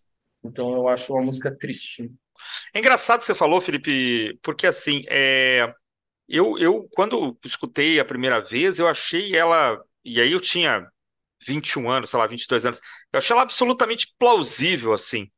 É, eu não, eu não, eu não, nunca interpretei assim o quase morri como ele é, tendo tido uma overdose, por exemplo, tendo ficado desacordado, tendo ficado mal. Esse, esse quase morri para mim sempre foi uma coisa que ah, de um início assim de, da prática de algum ato de de autoextermínio ou uma ideação e ele não nem chegou a começar, entendeu? Aquela coisa assim, o cara, pô, hoje eu vou, uhum. sabe, vou, sei lá, vou dar um tiro, vou mas ele não, ele na minha cabeça ele não, ele não, eu não sei, eu era muito jovem, né? E é, ele, é, ele é contaminado por alguma coisa alegre que está acontecendo perto dele, sabe, sabe assim, de, uhum. de, de repente chegar alguém na sua casa na hora H e, e então e aí de repente é um, é um amigo uhum. com um filho e o garoto já começa a brincar com você, você esquece da vida e, come, e entra na onda e então assim, eu sempre achei absolutamente, ainda que ele tivesse nessa varanda um pouco mais recolhido, um pouco mais quieto, mais feliz de estar tá caindo uma chuvarada e as crianças estarem gritando e fugindo da chuva e eu acho, eu sempre achei ela super plausível, cara. Pô, o Renato passou por ele. Cara, o Renato tem esse poder, na verdade, cara, com relação à minha pessoa. Eu acredito nas narrativas que ele conta, sabe? Eu, eu, quase nunca acho que ele tá fantasiando, que ele tá exagerando, que ele tá. Sabe? Ele fala: se eu fiquei esperando meu amor passar, eu vejo ele pendurado na, no muro, esperando o amor passar, entendeu? Eu tenho uma coisa de acreditar na narrativa dele. Acabei de me dar conta disso, cara. Ele me, ele, se ele tá mentindo aqui ou se ele tá fantasiando, ele me engana direitinho, cara. Parabéns aí por fazer isso por tanto tempo, né? Eu adoro ela, cara, acho linda. Esse, sempre que o barulho da natureza é bem colocado numa música, eu acho bonito demais, cara. Chuva, então nem se fala. Acho que todos nós aqui gostamos da chuva, né? Temos essa admiração quase ancestral, né, pela chuva, provavelmente. Uhum. Acho lindo. É, e acho que é uma homenagem distante assim a, a, a, Perfect Day do Low Reed, embora o Low Reed aí em Perfect Day seja um pouco mais irônico, talvez, né? Mas eu acho ela lindíssima, cara. Assim, ela, ela durante muito tempo, talvez até hoje, junto com 29, com descobrimento, com é, perfeição, talvez sejam as minhas, as minhas preferidas, talvez, do disco. Gosto muito dela, cara. Eu, eu sou absolutamente enganado. Eu, eu vislumbro a banda na varanda, com o céu fechando, uma, um vento forte e as crianças ali não percebendo que a chuva está chegando. Eu tenho, tenho essa imagem tranquila na minha cabeça, cara. É, então eu, eu, levo ela de um jeito mais é, mais inocente, talvez. Não consigo enxergar assim o, o Renato só desejando esse momento, embora talvez fosse isso mesmo. Porque se realmente ele quase morreu fisicamente, às vezes não tem como ele estar tá com essa vibe boa, né? Eu queria dialogar um pouquinho, desculpa, Felipe, rapidinho com o que o Cristiano disse. Lá. acrescentar. É, eu, eu não, não vejo é, eu não interpreto esse quase morrer como uma tentativa de suicídio concreto, uhum. mas dessa, desse momento de, de, de abuso de drogas que passou uhum. e de, de, ter quase morrido de um jeito mais longo, né, no, ao uhum. longo de um tempo, não, não como uma coisa episódica. Entendi. Coisa. É, a segunda coisa, eu gosto muito da, da menção a, a Perfect Day, do Reed, e, e, e, acho que ela corrobora a minha teoria, a minha interpretação. É, Certamente. Do mesmo, do mesmo jeito que no ponto da, da Miranda July que eu citei, em Perfect Day você tem, do mesmo jeito que em Ouro de Togo, do Raul Seixas, por exemplo, você tem imagens que uma pessoa normal, com uma saúde mental bacana, que não é perseguida por depressão, por questões psicológicas difíceis seria capaz de usufruir. O Perfect Day do Lou Reed é drinking sangria in the park and then animals, at the zoo. At the zoo. Yeah. And then we go home. Oh, it's such a perfect day. Uhum. É, né, tem tudo para ser perfeito. Só que o Reed canta. Aí você tem claramente uma intenção depreciativa desse, é. do que seria esse perfect day, né? Desse esse dia perfeito. É verdade. Eu acho que sejam nunca pensado. Acho, achei ótima a associação mas acho que talvez corrobore a minha interpretação, é. não sei. Mas por isso que eu digo que é uma homenagem distante, para não corroborar. Tá bom, tudo bem. É uma menção longe, é uma menção longe. Concordamos em, concordamos em discordar. e tem uma coisa que eu achei interessante, que a banda nessa época estava tentando é, criar atividades para Renato, né?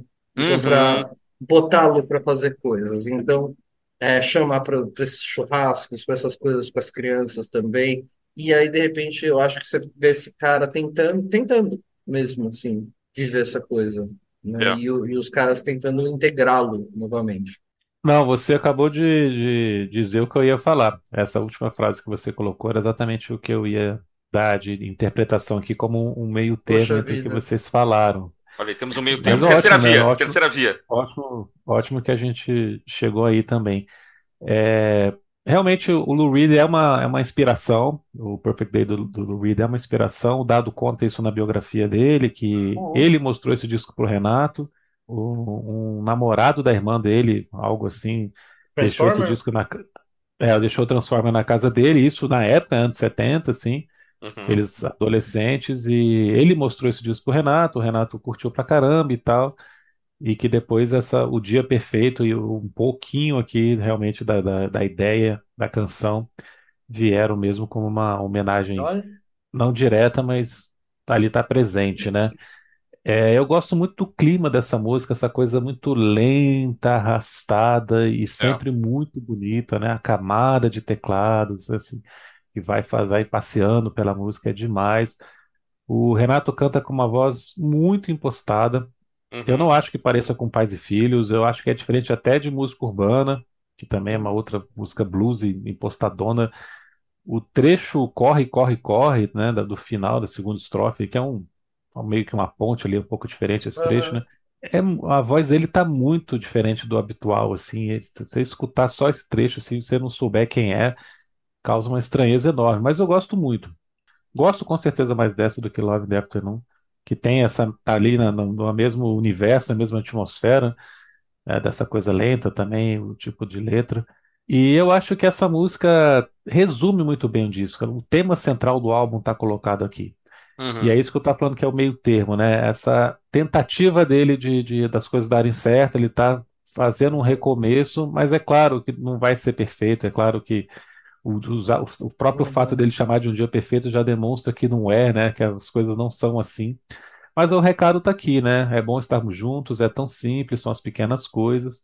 E aí o, a, última estrofe ele demonstra o porquê, né, que as, as coisas estão dessa maneira, que ele sofreu muita coisa, ele já está querendo se recuperar, né, mas ele acredita ainda no, no- numa virtude, não vai Uhum. se embrutecer uhum, e tem essa referência, né? Meu espírito ninguém vai conseguir quebrar, sendo que a gente tem uma música chamada Do Espírito, um pouco antes no álbum, onde ele está falando exatamente de, de um relacionamento meio tóxico, né?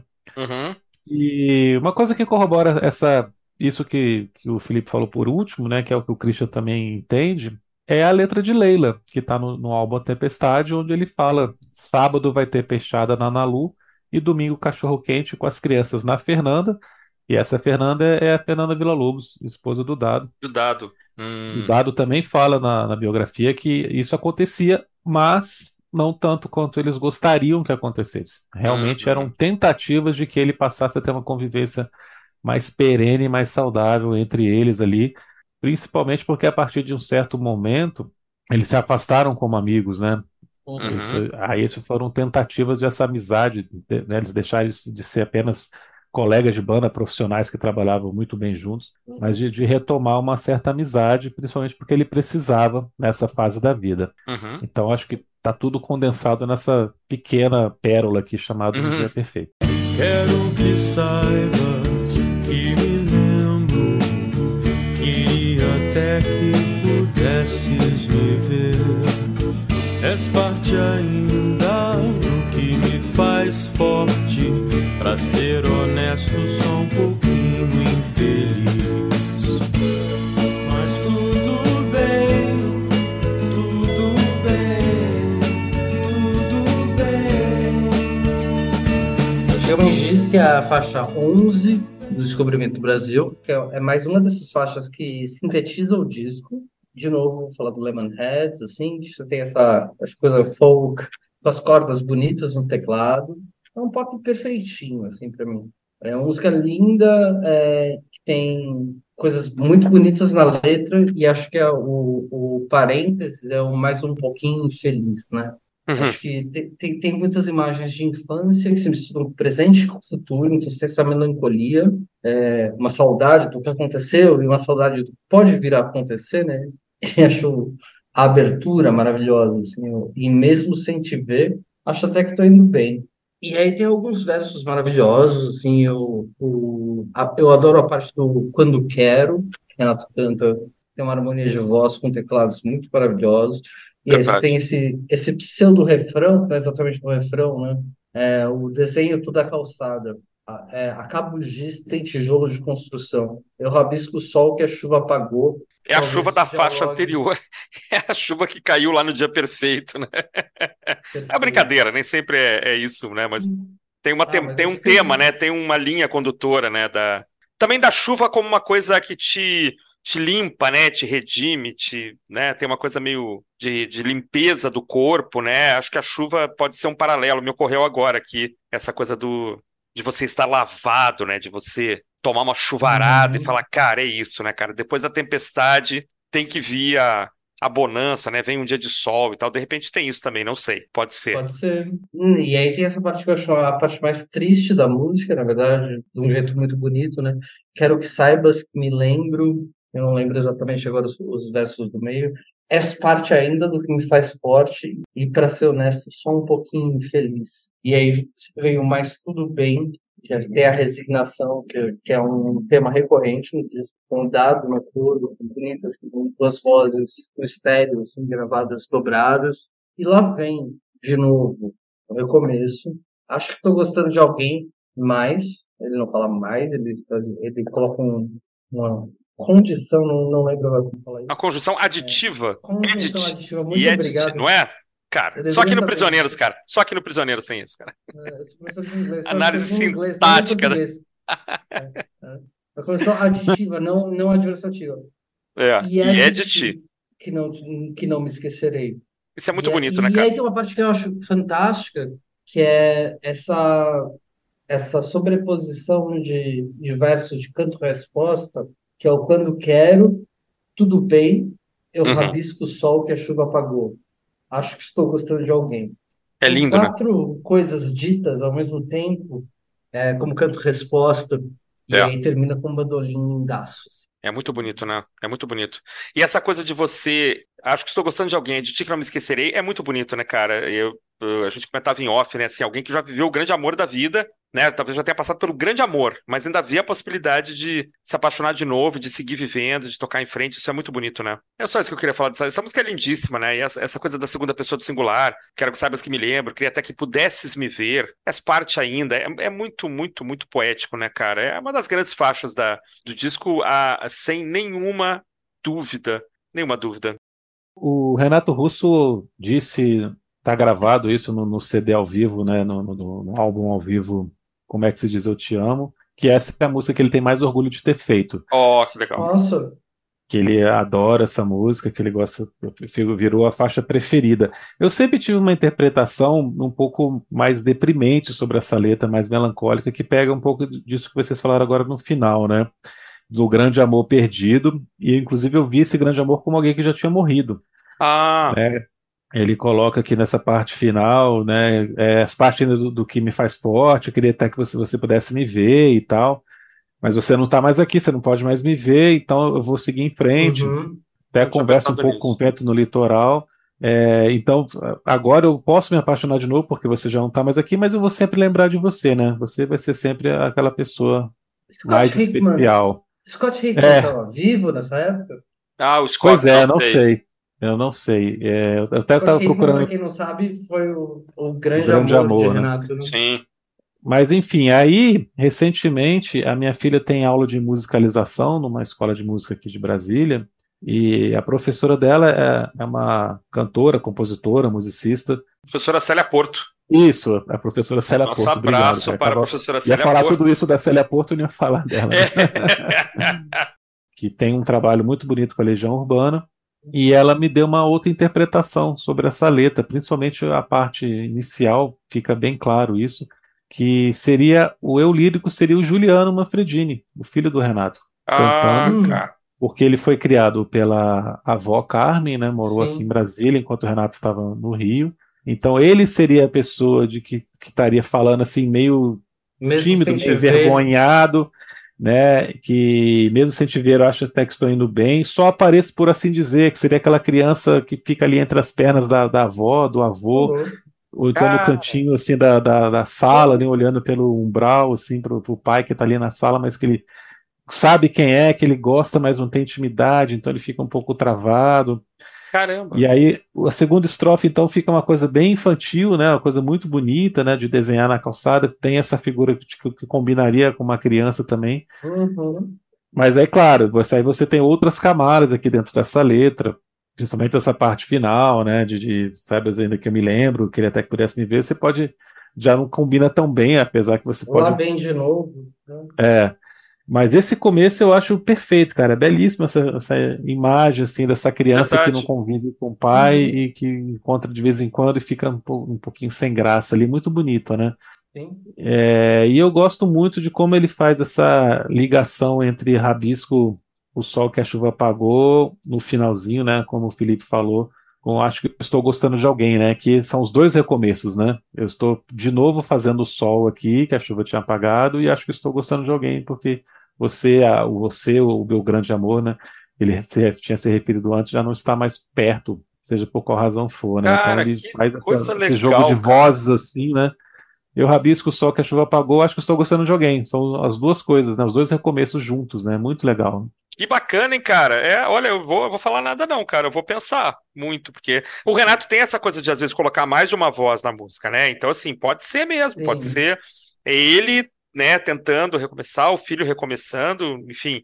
E, se você pensar bem, é, acho que estou gostando de alguém é de ti que não me esquecerei, caberia num filho também que passa a ser criado por Também. outra pessoa, por um padrasto, por um, por um pai afetivo, e que não tem mais Uma um pai avó. biológico, uma, um avô, uma avó, né? Então, assim, caberia também. Claro que a gente isolou completamente a frase, e isso não se faz, mas assim, só para dizer que essa frase passaria bem assim também, né? Poderia ser dita por um filho que perdeu o pai precocemente, né? Pô, tem um cara aqui, tem um, tem um cara que tá cuidando de mim, eu gosto dele, tem essas pessoas aqui que viraram referência, mas de ti eu não esquecerei. Vai saber, né, cara, o que que passava na cabeça de um Renato Russo nos anos 90, com tanta gente que já tinha falecido, né, cara, com- ainda não, não havendo nenhuma esperança, né, pouquíssima esperança para quem tinha. Uma, Ah, sentença de sim. morte, já. Sim, ainda, ainda era, né, cara, ainda era. Então, vai ver como é que isso mexe com o, com o poeta, né, essa coisa da Vita Brevis, né, para colocar um latim aqui pro nosso amigo Bueno, né, uma Vita Brevis, hein, Bueno? Que beleza, hein? Adorei, bicho. Né? Só aqui no Prisioneiros, cara. Em outros lugares não tem isso, não. Ô, Felipe, manda aí, pô, e aí tem um. Continua esse Bom, clima. e falando, é, e falando É. de vida breve, estamos aqui, tá na faixa que fala exatamente sobre isso, né? Lembro das tardes que passamos juntos. Não é sempre, mas eu sei que você está bem agora. É só que este ano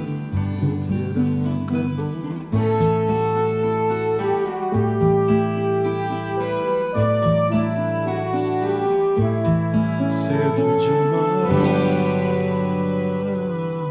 Uma música que também mensagem direta aqui, muito clara sobre o que ele está falando, sobre perda, né, sobre tristeza, mas com, com um instrumental novamente melancólico, mas muito bem construído, É. e uma série de frases bonitas também, né, principalmente no final, o verão acabou e tudo, o verão acabou cedo demais, Uhum. é, que quebra um pouco essa obviedade que ele vai falando antes, né? É, eu lembro que essa música acabou sendo usada muito na morte do Ayrton Senna no ano seguinte, né? Então ficou Hum, os bons morrem antes, os bons morrem jovens, né? acabou verdade. isso meio que me cansou um pouquinho essa essa Engraçado, sim. essa letra É. por causa disso, né? Mas é muito bonita, né? E eu gosto do, do, do, do Me Apaixono Todo Dia, Sempre a Pessoa Errada, é uma construção muito legal, né? E, é- e você sorriu e disse Eu Gosto de Você também, é ótimo, né, cara? Aquela, lindo, aquela relação, é nós dois somos meio desajustados, mas tudo bem, É vai dar certo, é muito bonito, né? É, ela, ela me rem- remete ao clipe de Tempo Perdido, né? Hum, a olha gente só. tem é, a, É legal. aquela série de, de, de mártires do rock and roll, né? Que você tem, sei lá, os Uhum. Tem Ian Curtis, tem o John Lennon, você tem o Brian Wilson, que não estava morto, mas naquela época ele estava meio morto. né? Ele Ah, ele estava meio morto O Brian Jones, acho que tá, deve estar no, no, no, no no clipe, também. com certeza. É, e tem uma cítara, né, que vale a pena mencionar. É, o Renato tocando a cítara também. É, Aqui a cítara está E- boa. Isso não vai acontecer sempre. A gente É. fala daqui a pouquinho. e aí tem uma coisa que eu acho que é, que é bem interessante também, se você for pegar é, a própria. Quando o Renato cunha o nome dele de Renato Russo, né, que ele fala sobre. Que fala que gostava do, do Bertrand Russell. e Uhum. do Rousseau. E acho que no final você tem uma, uma visão bem russoniana, assim, da, da coisa. É, quando ele diz, é, e cedo demais eu aprendi, acho fantástico isso. Eu aprendi a ter tudo que eu sempre quis, só, só não aprendi a perder. É, E eu que tive um começo feliz, do resto eu não sei dizer. isso é maravilhoso, né, cara? Isso é, que fantástico, é né? alguém, alguém que nasce puro, né? Assim, essa coisa meio russoniana mesmo, que vai sendo contaminado pela, pela sociedade, pelos, Sim. pelos vícios da sociedade. Cara, eu acho linda essa música, né? De novo, ela me passa um clima meio Velvet Underground, de novo, comecinho de Love in the Afternoon, né? A gente vai fazer uma menção mais clara aqui, né? A música é homenagem ao baixista Tavinho Fialho, que faleceu com 32 anos, né? O pai do Chicão, né? O filho da Cássia Eller. Tem um baita músico, tem um currículo maravilhoso. Ah, é? Pois é. É um currículo maravilhoso. Tocou com a Rigo Barnabé, tocou com Caetano Veloso, Zélia Duncan, tocou com a Cássia, tocou com a Legião, né? Então, um cara que, pô, 32 anos, né? O cara já tinha essa ficha corrida aí maravilhosa, infelizmente é, faleceu. E tem uma coisa para mim que é arrepiante aqui, né, cara? É, oito anos depois, a Cássia e o Renato também já tinham falecido, né? A Cássia, Sim. o Renato falece em outubro de 96 e a Cássia, se não me engano, em dezembro de 2001 ou 2, né? Quer dizer, o verão ali acabou cedo demais também, né? Eu lembro do, do da tristeza que foi a, o falecimento, claro, tanto do Renato quanto da Cássia. Então, essa Sim. música hoje, né, 30 anos depois, ela ainda é mais é, arrepiante, ainda é mais complicada, porque o Renato tá cantando sobre uma pessoa que faleceu e ele mesmo, né, tava com a, os dias ali meio que contados, né?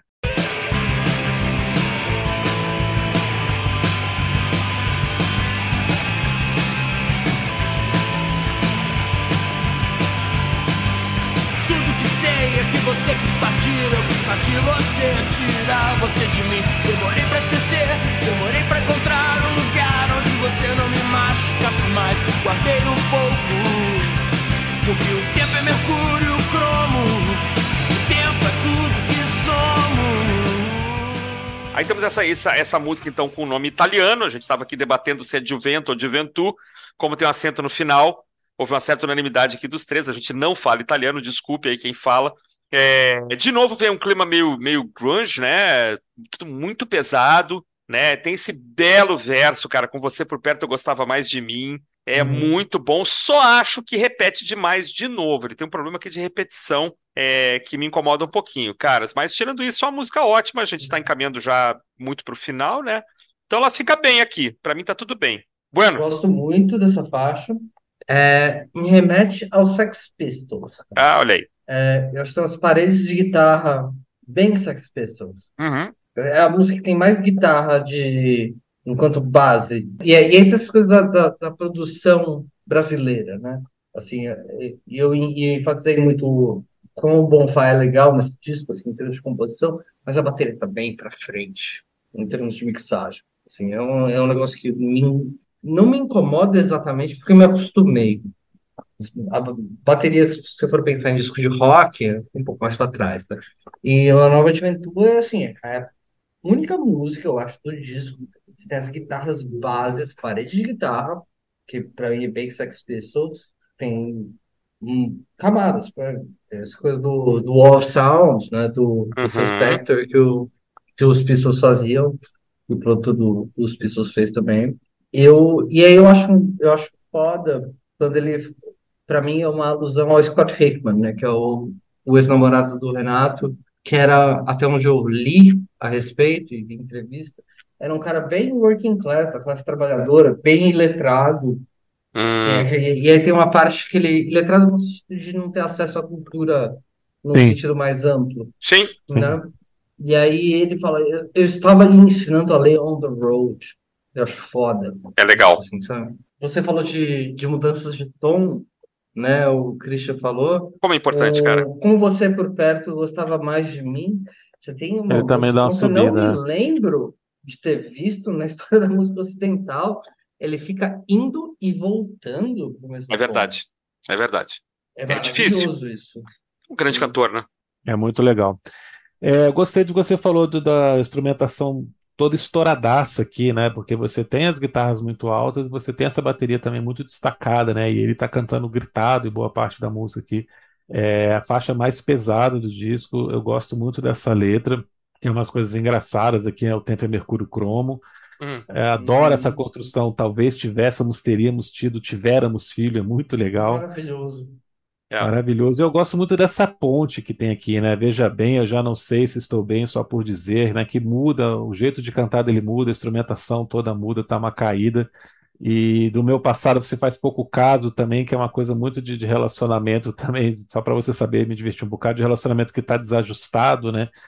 E que Uhum. combina com, com, isso que você falou também, do, do- da diferença que, que tinha dele com, com o namorado californiano lá que era uma- que o, o Dado e o Bonfá se incomodavam muito, né? Que ele não entendia que, que o Renato tinha visto naquele cara, que não tinha nada a ver com o Renato, porque o Renato sempre foi um cara tão preocupado em ler tudo, ouvir tudo, ler tudo e assistir tudo, né? Culto, né? É, extremamente culto, né? E eu gosto dessa repetição infindável aqui com você por perto gostava de mim. Eu acho que aqui funciona, eu acho que tem um propósito aqui dela, dessa coisa meio mantra que ele vai fazendo aqui e com essa modulação que a gente estava falando, né? Fica muito legal. O final é muito bom, né, cara? O final que, que, que termina com o rhythm and track, ele tá, tá, tá. É, é muito é legal. legal, né? Sim. E fade acho que faz? Lindo. de tudo, né? E termina assim, pá. E faz um contraponto muito legal com a entrada da última faixa, que, né, que meio que remete ao clima inicial de 29, né? Uma coisa mais leve, mais suave, um pouquinho pastoral, assim. É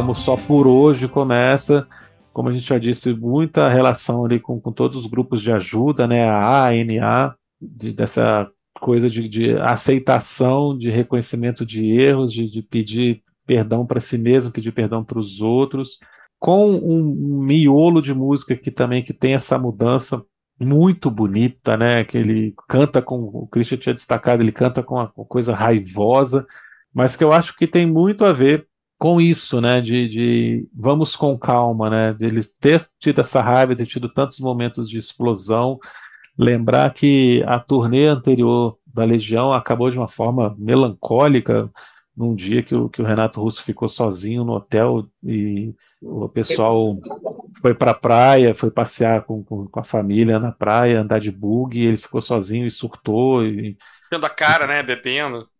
E ele estava bebendo todas as noites, assim, depois do show, e acordava super tarde de ressaca, e, e aí ia pro show super mal, e depois bebia de novo. Então, assim, estava numa, uma- um círculo vicioso, péssimo, né? Então, tem muito a ver com isso. E, é, novamente, aqui ele falando, né, de algumas pouco 24 horas, quase joguei minha vida inteira fora, outra referência a, a realmente a momentos muito delicados ali, e dele ter tido esse entendimento de que ele precisava fazer essa mudança, e é uma coisa que não ficou só na promessa, não ficou só em letra de música. Lembrar que depois do descobrimento do Brasil, ele grava dois discos solo e compõe e grava uma quantidade enorme de músicas, por bem ou por mal, porque a voz dele vai se tornando fragilizada, mas ele tem uma quantidade enorme de músicas gravadas nos, nos álbuns que se transformam nos dois últimos, né? Tempestade e Uma Outra Estação. Então é um período muito produtivo do Renato Sim. Russo a É, partir é, dessa o, capacidade dele de, de, de achar um certo equilíbrio. é o Ars Longa, né? Vita Brevis, Ars Longa, né? Então ele realmente ele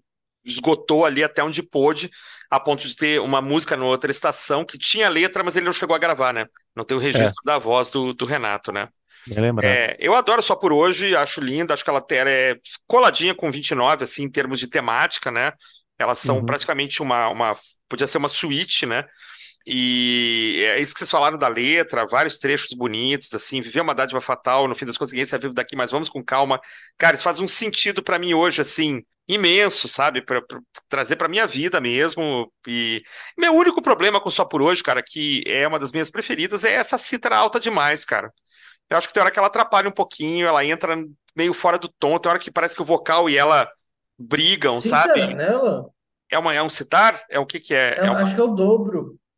Eu acho que é uma cítara, hein? Esse quão, ver aqui. quão, quão, quão. Quando ele, o hoje eu não que é tem, engraçado do, do, do Léo Jaime, inclusive. tem, Eu acho mas que é aí que entra o dobro.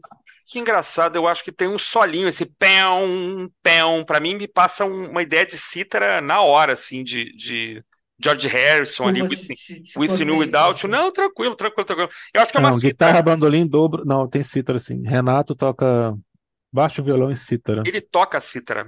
Quando é. ele... E o Dado, é, e o Dado toca bandolim em dobro. Eu acho que o dobro ele tá fazendo mais a base mesmo, sabe? Eu acho que ele não tá dedilhando, é. acho que ele tá jogando mesmo acordes e tal. E esse uhum. pão, pão, pão, pão é cítara, para mim é claramente assim. Seja o que for, tá alto demais. Eu uhum. acho que tem uma hora, uma hora que ele canta. E no final também, cara, é, sabe, se ela ficasse um pouquinho mais enterradinha, ele não é o George Harrison, ele não, não sabia tocar, não aprendeu a tocar cítara tão bem. É um cara musical, lógico, né? Não tem como negar. Mas acho que ficou uma coisa meio de colocar, eu quero colocar cítara nessa música, e eu acho que não precisava. Foi. Mas enfim, só isso, cara. Se é para falar alguma coisa ruim é que. É, não, mas é isso mesmo, cara. Eu tô até confirmando aqui no, no livro da, da Cristo Scaldo que ele, ele toca cítara em Love in the Afternoon e só por hoje. É. E ele fala, né? Se o Brian Jones conseguiu, eu consigo. E começa é. down, down, down, down, down. Eu, eu adoro um verso dessa música que é, é Posso até ficar triste se eu quiser. É, é só por hoje ao menos isso eu aprendi. Acho que é. É bonito. Também é outro verso matador, assim. Tudo bem ficar triste. Tá não isso. fica na mania, mania, pensando em mania e depressão, né? Uhum. Assim, na mania, seja de, de, droga, ou seja de mania de, de episódios maníaco-depressivos, né? Tudo bem. É Exatamente, perfeito. Temos números? Se tratando de mercado brasileiro, é sempre difícil saber números com precisão, né? eu já me acostumei a dizer que a Legião Urbana sempre vende um milhão de cópias de todos os discos, menos o Quatro Estações, que eu já falo que vendeu dois, né? Porque ah. é mais ou menos isso que a gente encontra por aí na internet, um milhão, um milhão, um milhão, e Quatro Estações vendendo mais do que isso, vendendo o dobro. Felipe, é, fala aí para quem está nos ouvindo, né, que as pessoas podem te encontrar, quais, quais dos seus trabalhos estão no Spotify ou outros agregadores de streaming, perfil. Do, do Instagram, fica à vontade aí também para fazer o seu merchan. É, eu sou cantor, é, compositor, com guitarra e violão. É, eu, atualmente, a minha, meu foco principal é na banda, The Parking Lots. Você encontra o Parking Lots no streaming The Parking Lots, pode encontrar os meus lançamentos luta do Felipe Coelho, e as redes sociais a gente no Instagram apenas. É, o Instagram do Parking Lots é Are The Parking Lots, nós temos The Parking Lots no meu Instagram stories, a gente faz a mesma coisa também. Que também é o endereço do Instagram, né? É o endereço do Instagram. É isso aí, meus amigos. Estivemos em mais um episódio do seu podcast Prisioneiros do Rock. Eu, Cristian e Felipe, conversamos com esta figuraça, este poço de informação, de inteligência, é, sentimento, né? Um cara que passou para nós aqui um sentimento genuíno, né? De escutar, de curtir Legião, como a gente escuta e curte também. É, Felipe, muito obrigado pela sua participação. Esperamos contar com você em outras oportunidades. É, nós estamos aqui, estamos também no Instagram, estamos no coletivo virodisco.com.br, né? E sábado que vem a gente está de volta com mais um programa legal, com mais um convidado ótimo, é, ou convidada ótima, né? Porque assunto aqui é o que não falta. Felipe, muito obrigado, um abração. Bueno, até a próxima. Felipe, muito obrigado, cara. Foi bom demais, cara. A gente se divertiu muito, ficou emocionado, ficou tocado.